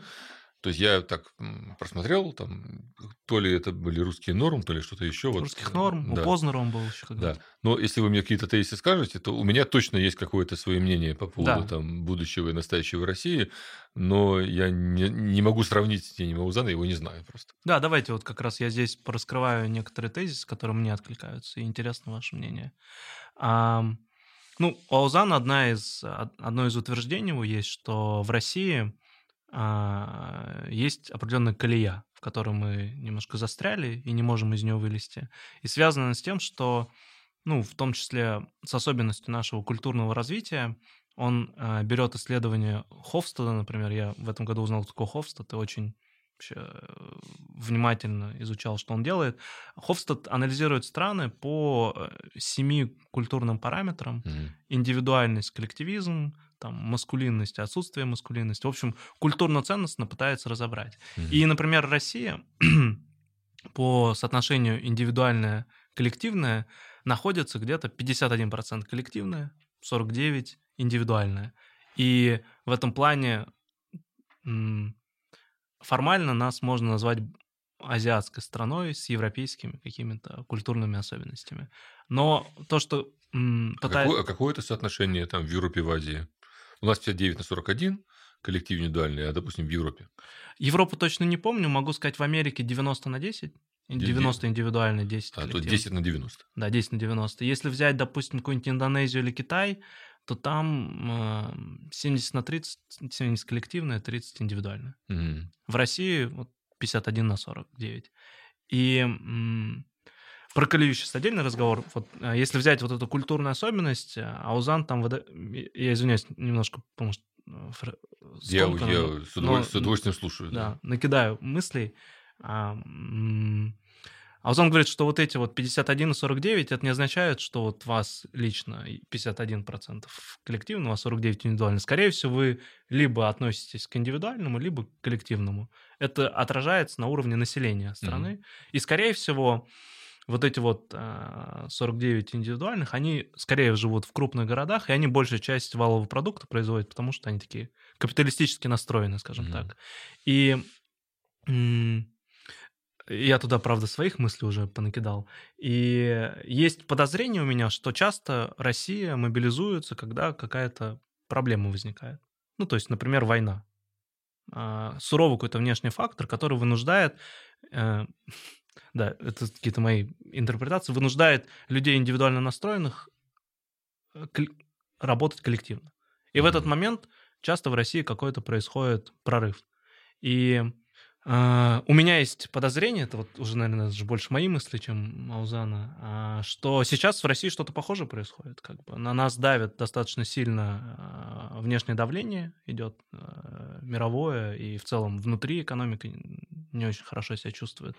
И это, возможно, приведет к тому, что не из-за государства, Сколково, какого-то Роснана или чего-то, а именно за наши культурные особенности, что в этот момент те люди, которые обычно не кооперировались, а сами что-то делали, вынуждены будут кооперироваться, чтобы создать какой-то экстра продукт или экстра а, технологию. И это, возможно, а, создаст предпосылки к тому, что Россия вот с этой своей колеи, в которой она застряла и не может, да, там как-то показать значимый рост, как, не знаю, азиатские страны, там, Южная Корея или Сингапур, а выйти вот на какой-то другой уровень развития.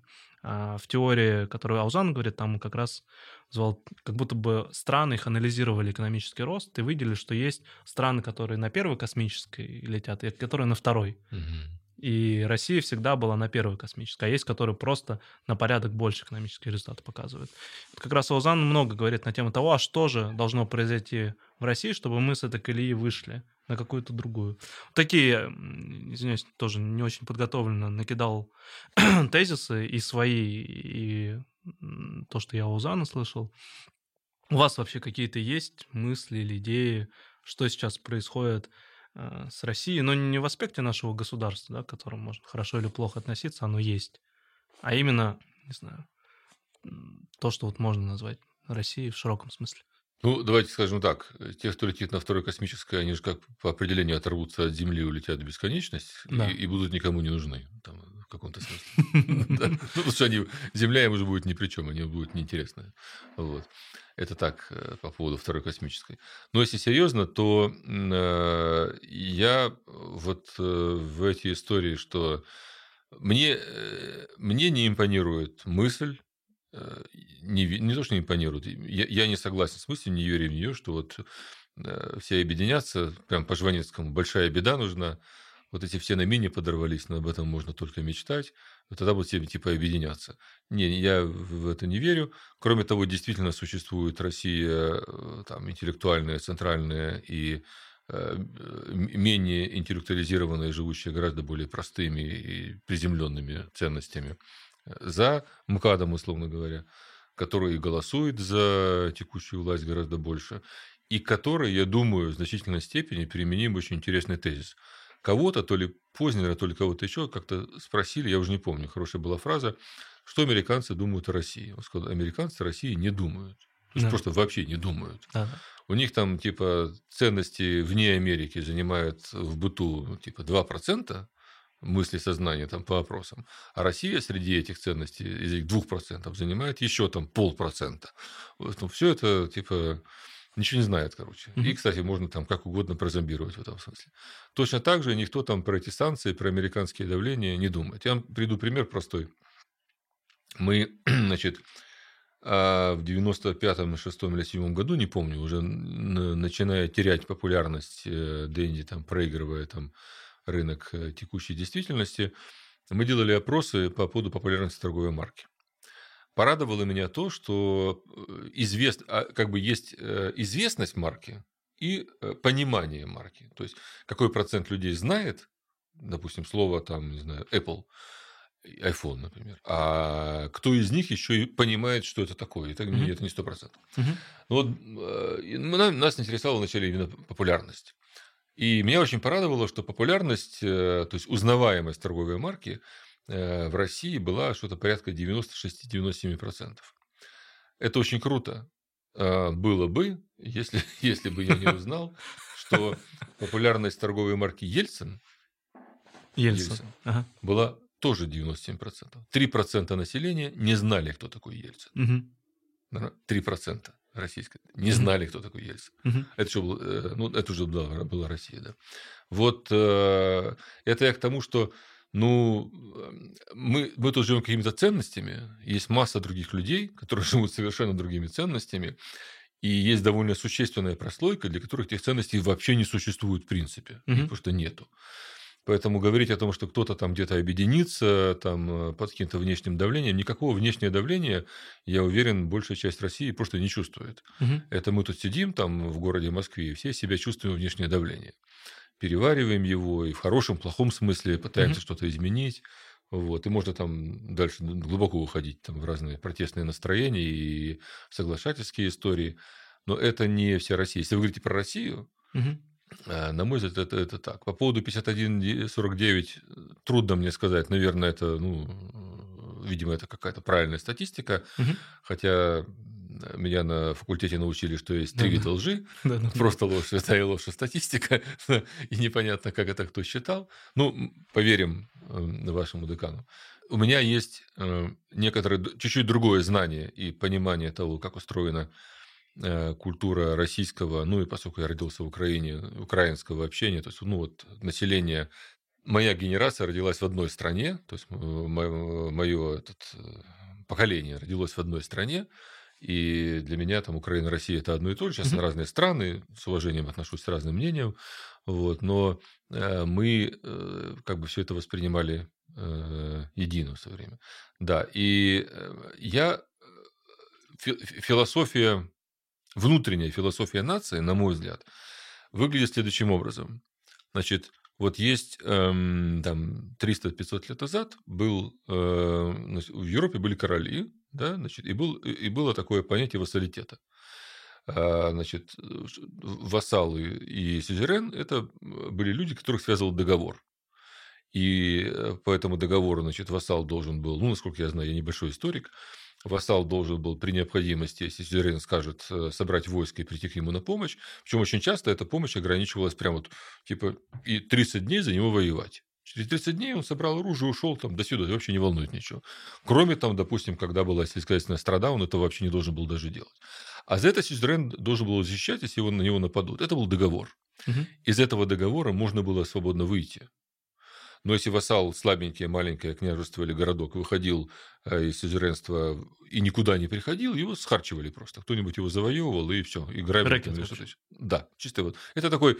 э, Но, тем не менее, это был договор. Мгм.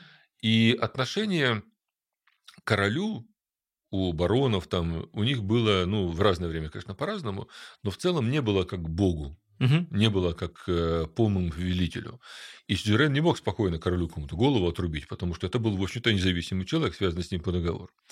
В России было все не так. В России изначально, значит, э, власть царя была абсолютной. Мгм. Все придворные это были рабы. И известно даже, известен такой исторический казус, когда во время Великого княжества Литовского, он же оно распространялось там до там, Смоленска, и князь, который тогда сидел в Смоленске, кто- имя которого я совершенно не помню, конечно, он был под Великим княжеством Литовским, и как-то его сманили, значит, в итоге в Московию. И он послал, значит, туда письмо, что я расторгаю договор и буду под московским князем. Ему сказали, ну, типа, да, ну, для них это далекая периферия, ну, окей, дело хозяйское. Вот. Он перешел к московскому князю. Как только перешел, московский князь там, в течение там, месяца, условно говоря, прислал другого князя, этому голову отрубил и посадил своего. Потому что не было никакого договора.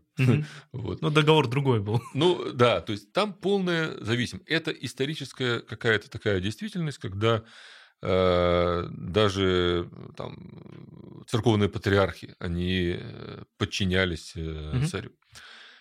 Это же веками, ну, это как бы вековая культура.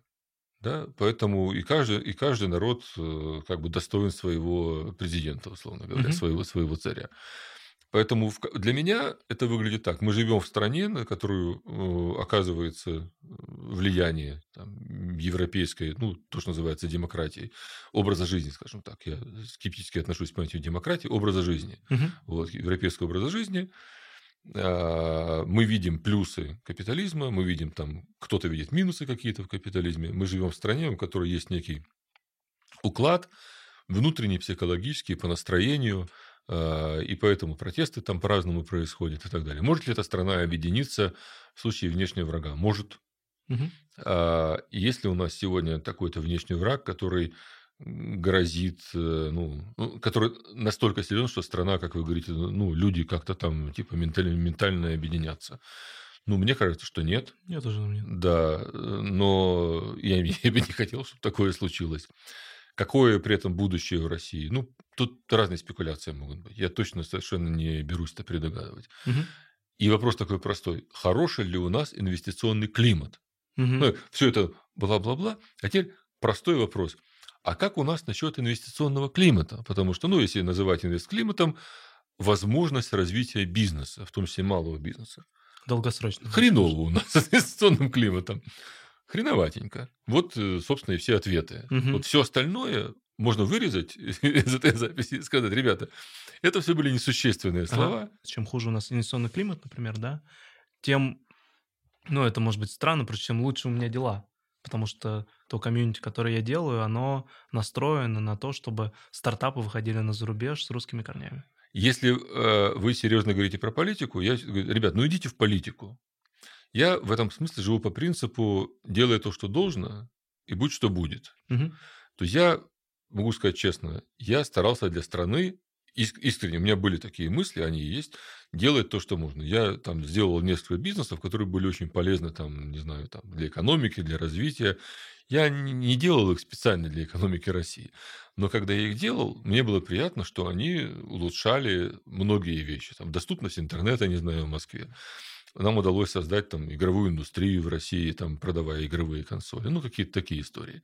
То есть, все-таки это было хорошо, вот, на мой взгляд.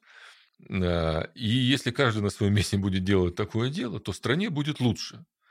Но если я начинаю рассуждать. Я могу и должен, наверное, как-то как гражданин рассуждать о политике, но если я буду пытаться делать политические прогнозы, шел бы я тогда в политику. И тогда бы я пытался что-то сделать. А иначе я пикейный жилет, который я сижу возле подъездика там, да, и не имея ни ответственности, ни наказания, просто рассуждаю, вот там эти там, типа, Да, я уважаю людей, которые вышли в, там, в 91 году на баррикады, которые ходили на Болотную площадь и пытались высказать там свои мнения. Это, ну, это вызывает у меня уважение. Я не делал ни того, ни другого. Меня можно порицать, можно не порицать, таких, как я, там сотни тысяч. Почему это происходило, я знаю, и перед кем там не буду оправдываться или говорить, что это правильно. Каждый поступает в меру своей совести. Каждый меру своей совести. Моя совесть чиста. Я не занимался политикой угу. никогда. Более того, я в ней мало что понимаю. Угу. У меня есть друзья, бизнесмены, которые в какой-то момент решили, нужно помочь стране. И это достаточно известные сегодня имена, которые пошли в политику, в депутаты, стали работать там в органах власти, искренне пытаясь помочь стране. Я точно знаю, что они уж точно ничего не воруют, потому что у них все хватает. И никакой коррупции вот за этими конкретными людьми нету. Я к этому с уважением отношусь. Но я этого не сделал, и вы этого не сделали. Поэтому мы можем говорить действительно там, наши мысли о будущем России, но не о том, как вла... правильно ли власть что-то делает. Может быть, просто поправлю. Я тоже не пытаюсь оценку этому дать. Наверное, я больше пытаюсь на это смотреть с точки зрения фактов. Ну, что конкретно в стране, там, тот же ухудшение инвестиционного климата, падение да. экономики или что-то, просто потому что это влияет на то, что я делаю, или то, что я планирую делать. Да. И мне хотелось бы правильно как-то использовать эти смыслы, чтобы ну, как-то для себя какую-то цель сформулировать. Потому что я точно не тот человек, который будет там против здравого смысла идти или против каких-то трендов. Наоборот, хочется понять вообще, что происходит лучше. Вы можете голосовать на выборах, вы можете голосовать рублем, вы можете голосовать ногами. Угу. Придумал только что это Экспром. То есть вы можете выбирать, не выбирать, потом вы можете просто деньги хранить здесь или не здесь, и я, легально открыв счета в других странах и задекларировав их здесь, храню деньги не здесь в основном. Mm-hmm. Ну, инвестиционные всякие деньги и так далее, не здесь. Хорошо это или плохо, это так.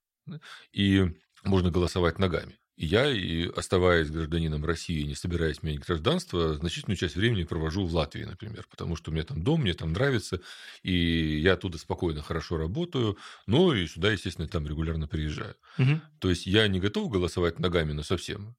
Э, но, видимо, так получилось, что почему-то я не, не, и не готов жить здесь э, постоянно. Mm-hmm. Почему-то так получилось. А могло бы так не получиться, потому что природа, в общем-то, в России не хуже, чем в Латвии, мягко говоря. Mm-hmm. Но там как-то спокойнее. Да. Mm-hmm. Я не радуюсь этому. И не то, чтобы я плыву по течению. Я не люблю плыть по течению. Ну, не люблю сидеть на берегу реки. Вот я пытаюсь быть каким-то активным. Ну да, вот э, смотрите, есть такой результат. Вы говорите следующее. У нас есть результат, мы его видим. Мы можем с вами оценить результат, можем поговорить о том, каким бы мы хотели видеть следующее, развитие этого результата. Но когда мы говорим, что он правильный или неправильный, мы вправе давать свою оценку э, результату, но не методом.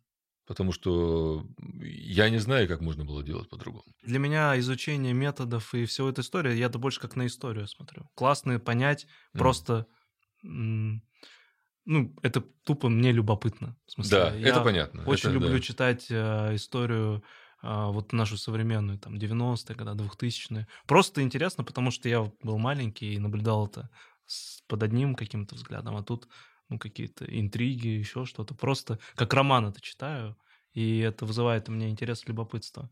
Но да, это точно очень такой и для меня пока непонятный диалог. Я просто на тему много размышляю, и мне это интересно. Вы видите результат, когда люди голосуют ногами, mm-hmm. когда молодые и активные ребята э, для того, чтобы реализовать свою активность, выбирают Америку, Европу, угу. там, уходят из России. Когда они приходят э, к венчурным капиталистам, и те говорят, хотите деньги, инвестиции, покажите нам развитие бизнеса в Америке, показывайте Россию, нам это не интересно. Угу. То есть эта ситуация толкает э, ребят и тех, с кем я работаю, толкает за Россию норма, абсолютная норма, вы знаете это не хуже меня, вы знаете лучше меня, mm-hmm. абсолютная норма в общении, если ты делаешь бизнес в России, то ты, ну, что-то ты не понял. Надо тебе делать бизнес. У меня есть только один стартап, mm-hmm. который работает в России, и хотя фаундер постоянно говорит, надо бы уже выходить в Европу, я ему говорю, нет, нет, давай делать здесь. Потому что это вот э, компания-финансист, они делают там МСФОшный анализ на базе там 1С, да, и этот рынок громадный в России. Это редкий случай, когда громадный рынок. Mm-hmm. Это уникальная ситуация. Все остальное, все стараются сразу куда-то уходить. Вот это не может не вызывать какого-то, знаете, отстраненно, отстраненного удивления. Почему так? Что за фигня? Что за... Земли не хватает, там что-то не хватает. Ну, это же так. Угу. Бороться с этим бессмысленно. Я, знаете, вот по, только что понял, почему-то я вот про МГУ у вас начал спрашивать, потом вот про Россию, и мне кажется, что как будто у меня какой-то более широкий вопрос зреет про сопричастность. Mm. Есть ли что-то для вас сейчас важное, к чему э, вы считаете важным себя относить и чувствовать сопричастность? И менялось ли это как-то вот со временем? Да, Дело я сообщества, думаю, да. я Вы знаете, очень интересуюсь этим вопросом, да. Мой круг общения угу. это на 90% русские, ну, украинцы, то есть граждане России, граждане Украины, там, в меньшей степени сейчас, конечно. А некоторые, процентов 10 живет вне России, это мой круг общения. И для меня ну, поскольку я не паблик person там абсолютно, и для меня имеет значение мнение этих людей. Угу. Поэтому уехать там куда-нибудь, не знаю, в Алабаму или даже там в Сан-Франциско сделать там невероятный бизнес, для меня это, в общем-то, точно не вариант, потому что, наверное, для моей семьи, для круга общения это ну, не, не является ценным. Если мнение этих людей для mm меня ценно, я как бы эмоционально привязан к тому кругу общения, в котором нахожусь. Я в этом плане консервативен и не готов его менять. Я не готов сейчас обрезать все, уехать в Америку и жить там. То есть mm-hmm. я, я, я не настолько мобилен, я очень ригиден, очень консервативен здесь. И если говорить о том, что для меня ценно, для меня ценно мнение моего круга общения. Оно вот такое. И поэтому я привязан к, к российской действительности, к российскому бизнесу даже с учетом того, что многие компании, с кем я работаю, они international, они работают во всем мире, и это нормально. И поэтому вряд ли я когда-нибудь оторвусь. Ну, нельзя гарантировать, но я, об этом, я об этом не задумывался. Вот. Э, ценности для меня являются мнение тех людей, которые мне дороги, которые меня окружают. Ну, большей частью, конечно, там, тех, кого я сам уважаю. И таких много, и это для меня важно. Если об этом круге общения немножко поговорить, это кто-то, кто из бизнес-сферы, у вас окружение сформировалось? Да, это неизбежно. Это, конечно, из бизнес-сферы. Из бизнеса. Да, конечно. Это достаточно большое количество людей, которые, допустим, ну, если говорить в денежном выражении, там, богаче меня существенно. Угу. Достаточно большое количество людей, которые, и если в денежном выражении, и беднее меня существенно. Угу. Но это те люди, с которыми вот сидя за одним столом, я чувствую комфорт в общении, то есть, с которыми я могу шутить, с которыми мы на одной волне там и по поводу юмора, и по поводу, э, может быть, каких-то интересов, а, с которыми мне не скучно, которым я интересен, которым мне интересно, которых я уважаю. И среди них, и это для меня большое счастье, потому что я еще раз, я, в общем-то, переученный интроверт, я не тусовочный человек, и после своих дискотечных историй на любых шумных тусовках чувствую себя скованно. Я не люблю, у меня это вот профессиональная деформация, я не люблю шум, грохот, я там одинокий сразу становлюсь. А я не тусовочный человек, у меня довольно узкий круг людей, и я очень благодарен, что так получилось а, по ряду причин, что у меня есть достаточно много новых именно друзей. Ну, допустим, стартаперов я не могу назвать друзьями, мы общаемся, дистанция в поколении, и сам факт вот адвайзера угу. и, позиция. и фаундера, позиция, она, ну, в дружбу тяжело переходит, наверное. Угу. Ну, и потом все время онлайн. Вот. Но есть несколько ребят, э, там, допустим, я присоединился там, через одного-двух человек к команде, которая болеет э, за ЦСКА, за баскетбол. Я всегда любил баскетбол, но никогда особенно не, не попадал. Тут меня притащили. Вот. я там с большим удовольствием болею за ЦСКА. И там у меня несколько ребят, с которыми я познакомился, ну, просто настолько для меня фантастически приятные люди. А это вот в мои там почти 60 лет, это буквально вот 3-4 года, у меня появились совершенно новые друзья, что редкость. Конечно, есть какое-то количество ребят еще с университетских знакомых. И все бизнесы. Я ведь каждый раз практически собирал команду заново. и кто-то остается, какие-то контакты остаются. Мгм. Но я и не очень еще и общительный, то есть мы не часто встречаемся так. Э, Это люди вот скорее больше из бизнеса. да. Так или иначе, все они свободные люди, бизнесмены. Крайне редко кто-то работает на государство. Мгм. Это больше вот э, люди, там, скажем так, предприниматели какого-то, какого-то разного самого уровня и в разном смысле, но свободные внутренне очень. да. Да, это очень такой интересный вопрос про окружение, потому что то, что там, вам кажется понятно и уже устоявшееся, для кого-то, может, в том числе для наших слушателей, будет что-то такое новое, интересное. А что, э, я сказал практически, что это люди, ну, вот фраза внутренне свободная, которую я сказал в конце, она, наверное, правильная. Мгм. Они все очень внутренне свободны. Да, они как бы гибкие, это каждый человек по-своему интересен. То есть, э, ну, ну, потом они все, это уже не молодежь, и очень часто у людей просто какие-то фантастические бэкграунды, там, невероятные, которые накладывают отпечаток, делают человека просто очень глубоким внутренне. У него такой слой внутри богатый, ты иногда его касаешься, думаешь, господи, боже мой, как он это вообще, как, как вот этот человек смог вот это все прожить. Ну, Я могу там такие истории рассказать, что у меня у самого, они вызывают просто какое-то ну, громадное уважение. Мгм. Я думаю, нифига себе, какой человек там, да. Хотя вот он не может там сказать, как я. Я вот сделал там Дэнди. Я... Ну, это действительно круто звучит. Там нет такого. Но с точки зрения жизненного опыта, внутренней мудрости приобретенной, там люди там на голову выше меня есть. И это, это- это очень здорово. Это очень приятно всегда. Да, это в целом-то та идея, которую я продаю, что окружение, оно влияет на меня. Да. И люди с э, mindset ом таким, ну, не то, что прям великим, но прям крутым, они заряжают. Ну, я не знаю, вот приведу пример. На прошлой неделе общался с девочкой, она бегает ультрамарафон, это трейл М. по 100, по 150 километров. Ну, то есть для нее выйти в субботу, там, 60 километров пробежать с подъемом 1000 метров, это, типа, обычная тренировка. Продышалась. Да, и она там может сидеть где-то на митинге, кто-то, знаете, можно говорить там, я начал бегать, пробежал пятерку. И она такая, ну окей, типа, отличный результат. И я вначале следил за ней в социальных сетях, оказалось, что она киборг какой-то, ну, не меньше, да. А в жизни абсолютно простой, приятный человек. Он говорит, слушай, ну сегодня 60, завтра 5, ну, какая-нибудь травма и все. Ну, то есть мне там кичится этим, еще что-то. Очень, ну, по мне, адекватный, приятный человек. И просто от общения с ним, когда вот Говорит, как там, мы пошли в Сахаре бежать э, марафон 250 километров 6 дней с вещами и едой, и было 60 градусов. Ну, она так об этом рассказывает, вот, как будто вот вышел прогуляться. И в этот момент и я понимаю, что вот какие-то мои задачи, это, ну, по сравнению с ее вышел прогуляться, тоже в целом-то не такие сложные. Это меня сильно вдохновляет. И, конечно, сам я задумываюсь, что хочется себя окружать людьми, которыми я восхищаюсь. И это не всегда какая-то простая задача, как мне кажется. Да, это непростая задача, но это еще зависит очень сильно от того самого близкого круга, который у вас есть.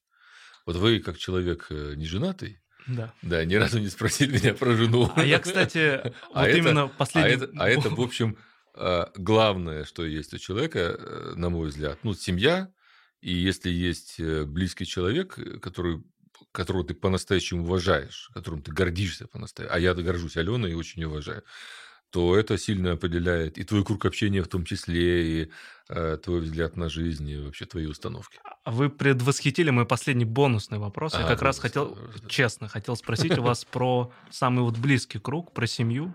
Ну, тоже без каких-то там интимных ответов. Просто как вы к этому относитесь? Или, может быть, если вы не против, какой бы совет вы дали? Ну, например, мне, человек, который а, пока семьи еще не имеет, и а, я вижу в этом ценность, однозначно, особенно наблюдая за какими-то успешными, в моем понимании, истории, что часто это какое-то партнерство. Но пока еще вот как-то серьезно к этому вопросу не подошел. Ну, если подошел бы серьезно, был бы уже женат. У нас был э, с Аленой э, такой офигенный тренинг один раз. Значит, меня друзья пригласили, ну, сказали, вот тут э, некие люди организуют в Сити, значит, эфир такой, ну, онлайн. Там в зале будет порядка тысячи человек, э, там билеты очень дорогие. Э, Вопросы о семье. Значит, вести будет Иван Ургант, значит, съемки, там все пироги, Ого. значит, да, и на сцене будет как бы сначала будут выступать психологи, выступать, там Ага. рассказывать про семейные ценности, про что-то еще, Ага. а потом, значит, будет такое три семьи на сцене, три идеальные семьи.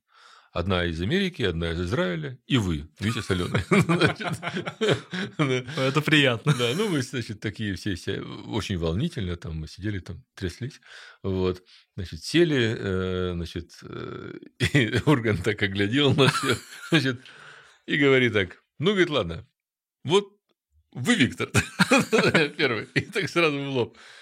В чем секрет крепкой семьи? Я так думал, а там были какие-то вопросы предварительные, там, и они такие все были проскадровочные, а тут так раз, ова, я Как он умеет. «Да, да, да, да, типа, надо любить друг друга, сказал я. Он так, ну ладно. И дальше там как-то уже было получше, конечно. То есть, э, такой был тренинг. Самый близкий круг. Ну, э, вы знаете, во-первых, есть, безусловно, я это четко абсолютно понимаю, какая-то, сейчас уже понимаю, есть какая, э, очень много, э, значит, семья. А, Семья, в которой ты вырос, которая дала тебе, значит, э, твой, твой взгляд на жизнь. Два примера приведу. Один из фаундеров, с которым я сейчас работаю, мы с ним как-то случайно это болтали об этом чуть-чуть.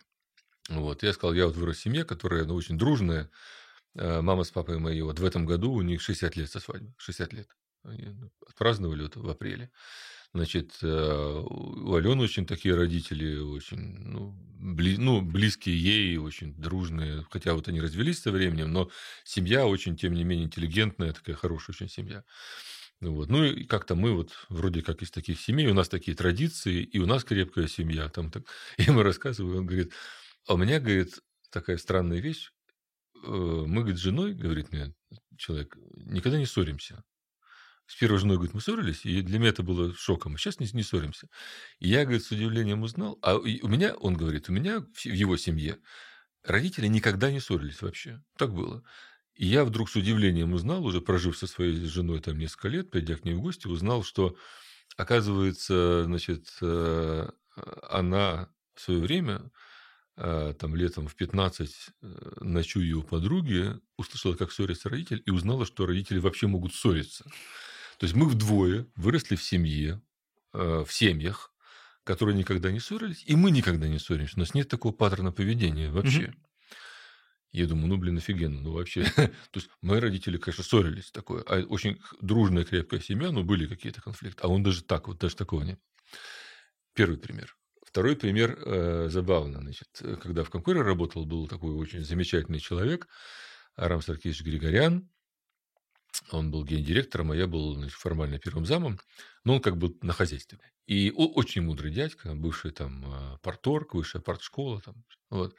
Значит, и он так, э, как-то э, мы с ним болтали, как секретарей подбирать. Он Витя, говорит, ну, секретарями что просто, молодые девочки приходят. Главный вопрос, из какой семьи? Во-первых, как она говорит про родителей? Во-вторых, кто родители? Все остальное приложится. И я подумал, блин, как правильно-то, да, что еще? Вот действительно. Наши близкие, старшие близкие, а у нас родители все живы, слава богу, они определяют нас. И для меня родители очень близкие люди. Ну, очень. И, э, и, кстати, очень близкие люди и родители Алены. И вот мой близкий круг, конечно, наши родители, конечно, это Алена, дети, конечно. Вот это для меня... Значит ли для меня это как-то экстремально много? Нет, это не экстремально много значит. То есть работа значит для меня не меньше.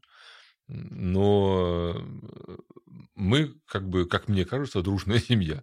Вот. Ну, хотя вот таких паттернов, что никогда не ссоримся, такого нет. И мы с Аленой конфликтуем, такое тоже бывает. да. Мгм. Поэтому, наверное, вот, э, мой близкий круг вот, вот, вот эти люди. Мгм. да. Кстати говоря, вот э, далеко не все родственники моих родителей, например, для меня близкие люди. Далеко не все. Мгм. А вот этот круг очень близкий. Я правильно понимаю, что близость с ним определяет э, характер или, или ну, то есть как это влияет? Да, а я, я, же, я пытался в вот этих своих примерах, видимо, неудачных, разве не сумел донести, э, объяснить, что я вырос в каком-то кругу. Это просто не генетически, а воспитательно определило вот мой характер, мое отношение к жизни, мое поведение Мгм. и к партнеру, к тому, с которым я общаюсь, и к детям.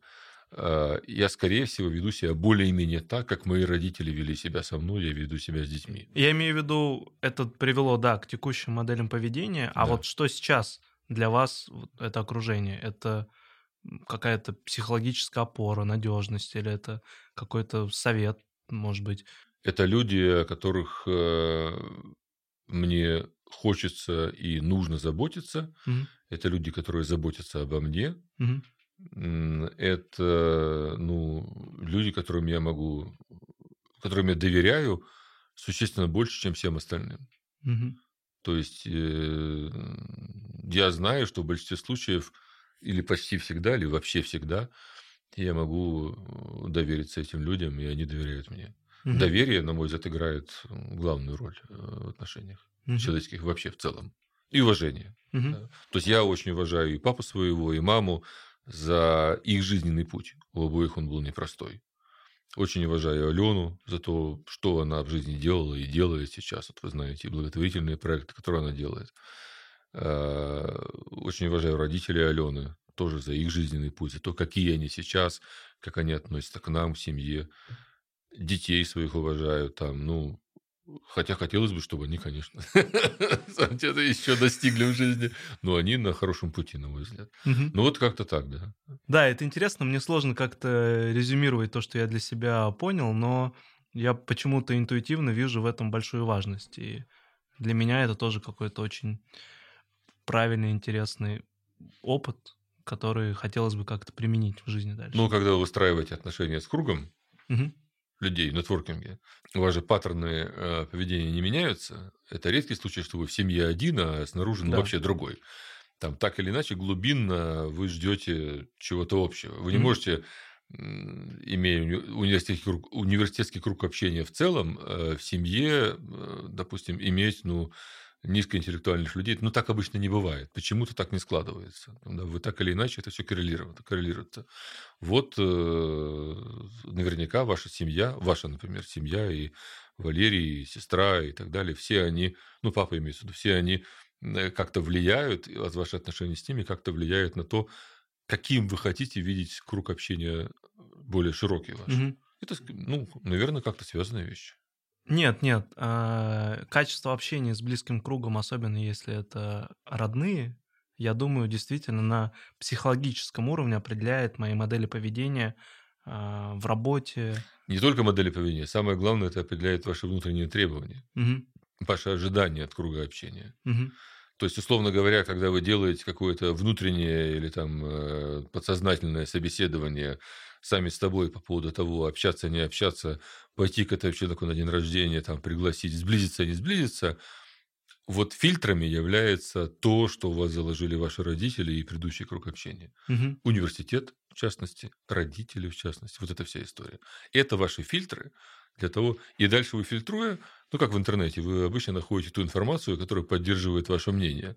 Так и здесь вы находите среди все- всех возможностей общения, среди всех, у вас же как семь человек на место сейчас вступить в сообщество, вы мне рассказывали. Одного из семи вы берете в сообщество, да? Ну, да. И это здорово. Но фильтром является вообще в каком-то смысле все сообщество в целом это отражение ваших ожиданий, которые вы, наверное, сформировали в семье, в университете. А, а где еще? ну, как, логически, да? Вам же не спустил сверху там Господь или ангел ни с того ни с сего новую там какую-то программу. Вы как с этим пришли, и вы это реализуете. И вот таких людей вы набрали. Посмотрите на целостность, здоровость этого сообщества. А это очень... Мне, например, очень нравятся ребята, которые в сообществе. Это, наверное, отражает в каком-то смысле вашу внутреннюю потребность в таком окружении. Мгм. С Кем оно сформировано? В конце концов, вашими родителями и университетом. Конечно, что-то персональное вы добавляете, но вы просто еще по возрасту не успели много чего туда добавить. Но мир, конечно, будет как-то вас менять со временем, безусловно. Я бы вот здесь, может, какую-то одну мысль добавил. Она недавно не- немножко меня зацепила. Мы с психологом обсуждали определение воспитания, и оно вот одно из определений сказало, что это процесс передачи ценностей. Ну, я не берусь, ну, наверное, там, да. Ну, допустим, если такое определение. И я подумал, что вот то- в том числе то, что мы делаем в сообществе, а, пригласив туда людей с достаточно открытым майнсетом, Мгм. они готовы обмениваться ценностями и лучше друг друга понимать, как-то обогащая, в том числе опытом не только практическим, но и, может быть, эмоциональным. То есть Мгм. там поделиться какими-то переживаниями и так далее. И я вот на этот процесс смотрю динамически. Я имею в виду, что родители мне дали какие-то ценности, они воспитывали. Институт дал какие-то ценности через а, образование, еще что-то. И, в принципе, если не стоять на месте, конечно, с возрастом, наверное, мы теряем определенную гибкость. Но можно оставаться открытым и обмениваться ценностями с какими-то интересными людьми, тем самым расширяя свой кругозор и, возможно, как-то обогащая свои э, модели поведения, чтобы ну, больше успеть, больше достичь, наверное, в конечном итоге. Я вам более того скажу. Вот, э, наверное, так. Есть в психологии такой тест, называется «Несуществующее животное». Сталкивались? По-моему, нет. Ну, вам дают листочек, говорят, нарисуй несуществующее животное. И люди рисуют. И там очень много параметров. Кто-то кто большое, кто-то... А эти рисунки удивительно разные. Большое, маленькое, кто-то в уголочке, кто-то страшное, кто-то доброе. Ну, то есть, там много чего можно такого. Есть целые там э, паттерны расшифровки этих несуществующих животных и так далее.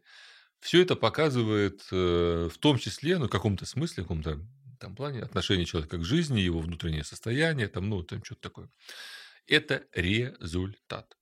То есть это выложено на бумагу какое-то состояние человека, на основе которого можно понятно, э, простите, можно понять, становится понятно, что с ним случилось, приключилось там, да, как вот. Мгм. Если посмотреть на результат, на ваше сообщество, то можно э, говорить о том, что это потому, что у вас... Это не важно.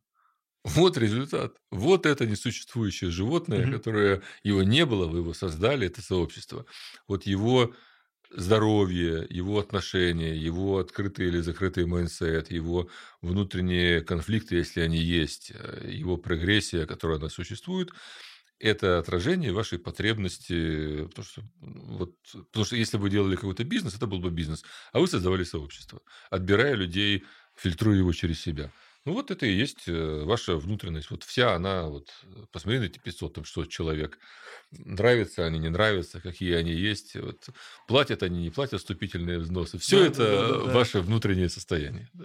Поэтому, если вам есть что добавить к нашему сегодня диалогу, Поскольку я не очень понимаю, э, ну, как бы, цель этого мероприятия, просто вы сказали, давайте просто приятно поговорим о чем-нибудь, а мы потом смонтируем что-нибудь, то и как бы добавить нечего. Но для себя я хотел бы точно отметить, что начиная с каких-то творческих вещей, которые для меня сейчас важны, с которых мы начали, и про успех, про который вы говорили, вот, ну, не успех, а вот это ощущение, когда поперло, и заканчивая какими-то э, вещами, связанными с семьей и с окружением, для меня как минимум эти три топика были наполнены инсайтами. И хочется вас за это поблагодарить, что вы нашли время, и мы лично для меня очень душевно и интересно пообщались. И кажется, это и была цель этого подкаста. Если хочется, благодарите меня, я не против. Да. Спасибо большое. Я, да. А я вам на прощание э, расскажу короткую историю по поводу влияния там, людей. Я...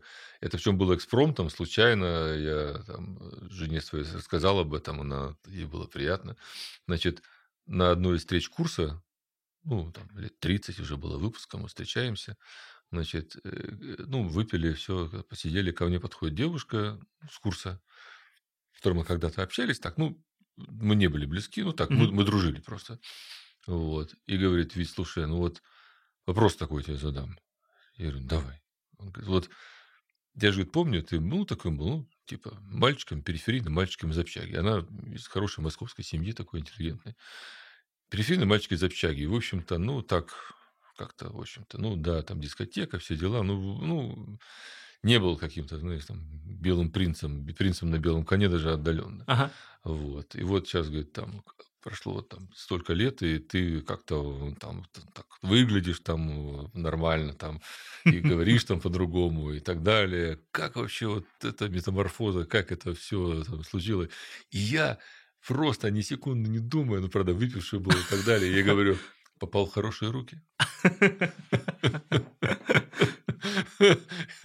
У меня было удивительное выражение лица, потому что, ну, у нас никогда мы не были близки, но это могло быть, там мы дружили близко, вот, а я вот нашел другую женщину, женился на ней, и все, что есть я, это, конечно, безусловно, в том числе заслуга Алены.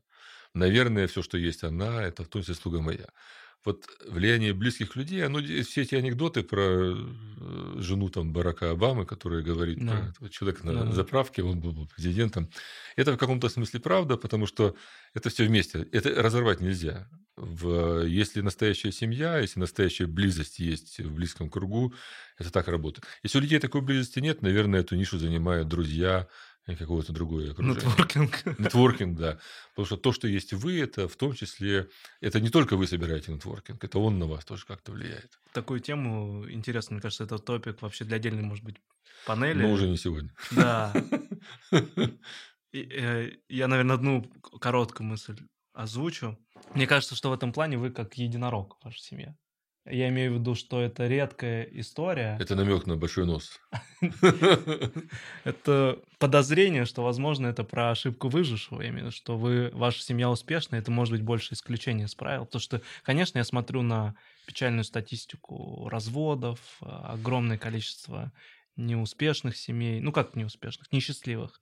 И ваш пример, он очень классный, но я на него лично больше смотрю как на что-то такое выдающееся, как вот мы смотрим там на Facebook или Twitter, думаю, ну, может быть, сыграем в эту э, американскую мечту, и, может быть, у нас тоже получится. Но я, кажется, отдаю себе отчет, что, ну, возможно, вероятность этого невысокая. Много ну, должно ну, факторов ну, ну, во-первых, это не обязательно. То есть это, я совершенно точно уверен, э, будучи, ну, в той семье, в которой я есть, и доволен этой семьей, будучи, я совершенно уверен, что это не является обязательным. То mm-hmm. есть можно менять партнеров, я думаю, это тоже нормально. Э, мне кажется ненормальным неуважение. Угу. Мне кажется, что вот уважение существенная часть э, отношений. И мне кажется, что доверие это там тоже там часть уважения. Но если мы вернемся в осознанность, то когда э, ценности другого человека имеют для тебя значение, это дает тебе возможность, даже конфликты бывают, и бывают там ссоры, ну, все бывает, но это дает тебе целостность отношений. Эм, мне хочется верить, что вот это, это ур, мои уровни осознанности хватает хотя бы на моих близких людей. Что их ценности имеют для меня значение, и имеют такое значение, что я могу себе сказать, стоп, ладно, но все-таки там почему так, надо задуматься об этом, да, когда уже там обида там какая-то проходит. Ну, точно попахивает, возможно, расширенным составом на следующую дискуссию. Если вы не против, может быть, позвать вас с Аленой. Я, я помню, что вы как-то разделяете эти. Достижения как человека, как э, женщины, они там, на мой взгляд, фантастические. Не говоря уже о текущем проекте, который просто какой-то э, космический, на мой взгляд. И, ну, и, и раньше были какие-то очень интересные истории. Она очень там глубокий, интересный человек. Э, если, если у вас будет желание, вы просто с ней поговорите. Да. Не, не обязательно с нами Продано. вместе. вместе. Хорошо, договорились. Спасибо еще раз большое. Спасибо, что пригласили. Да.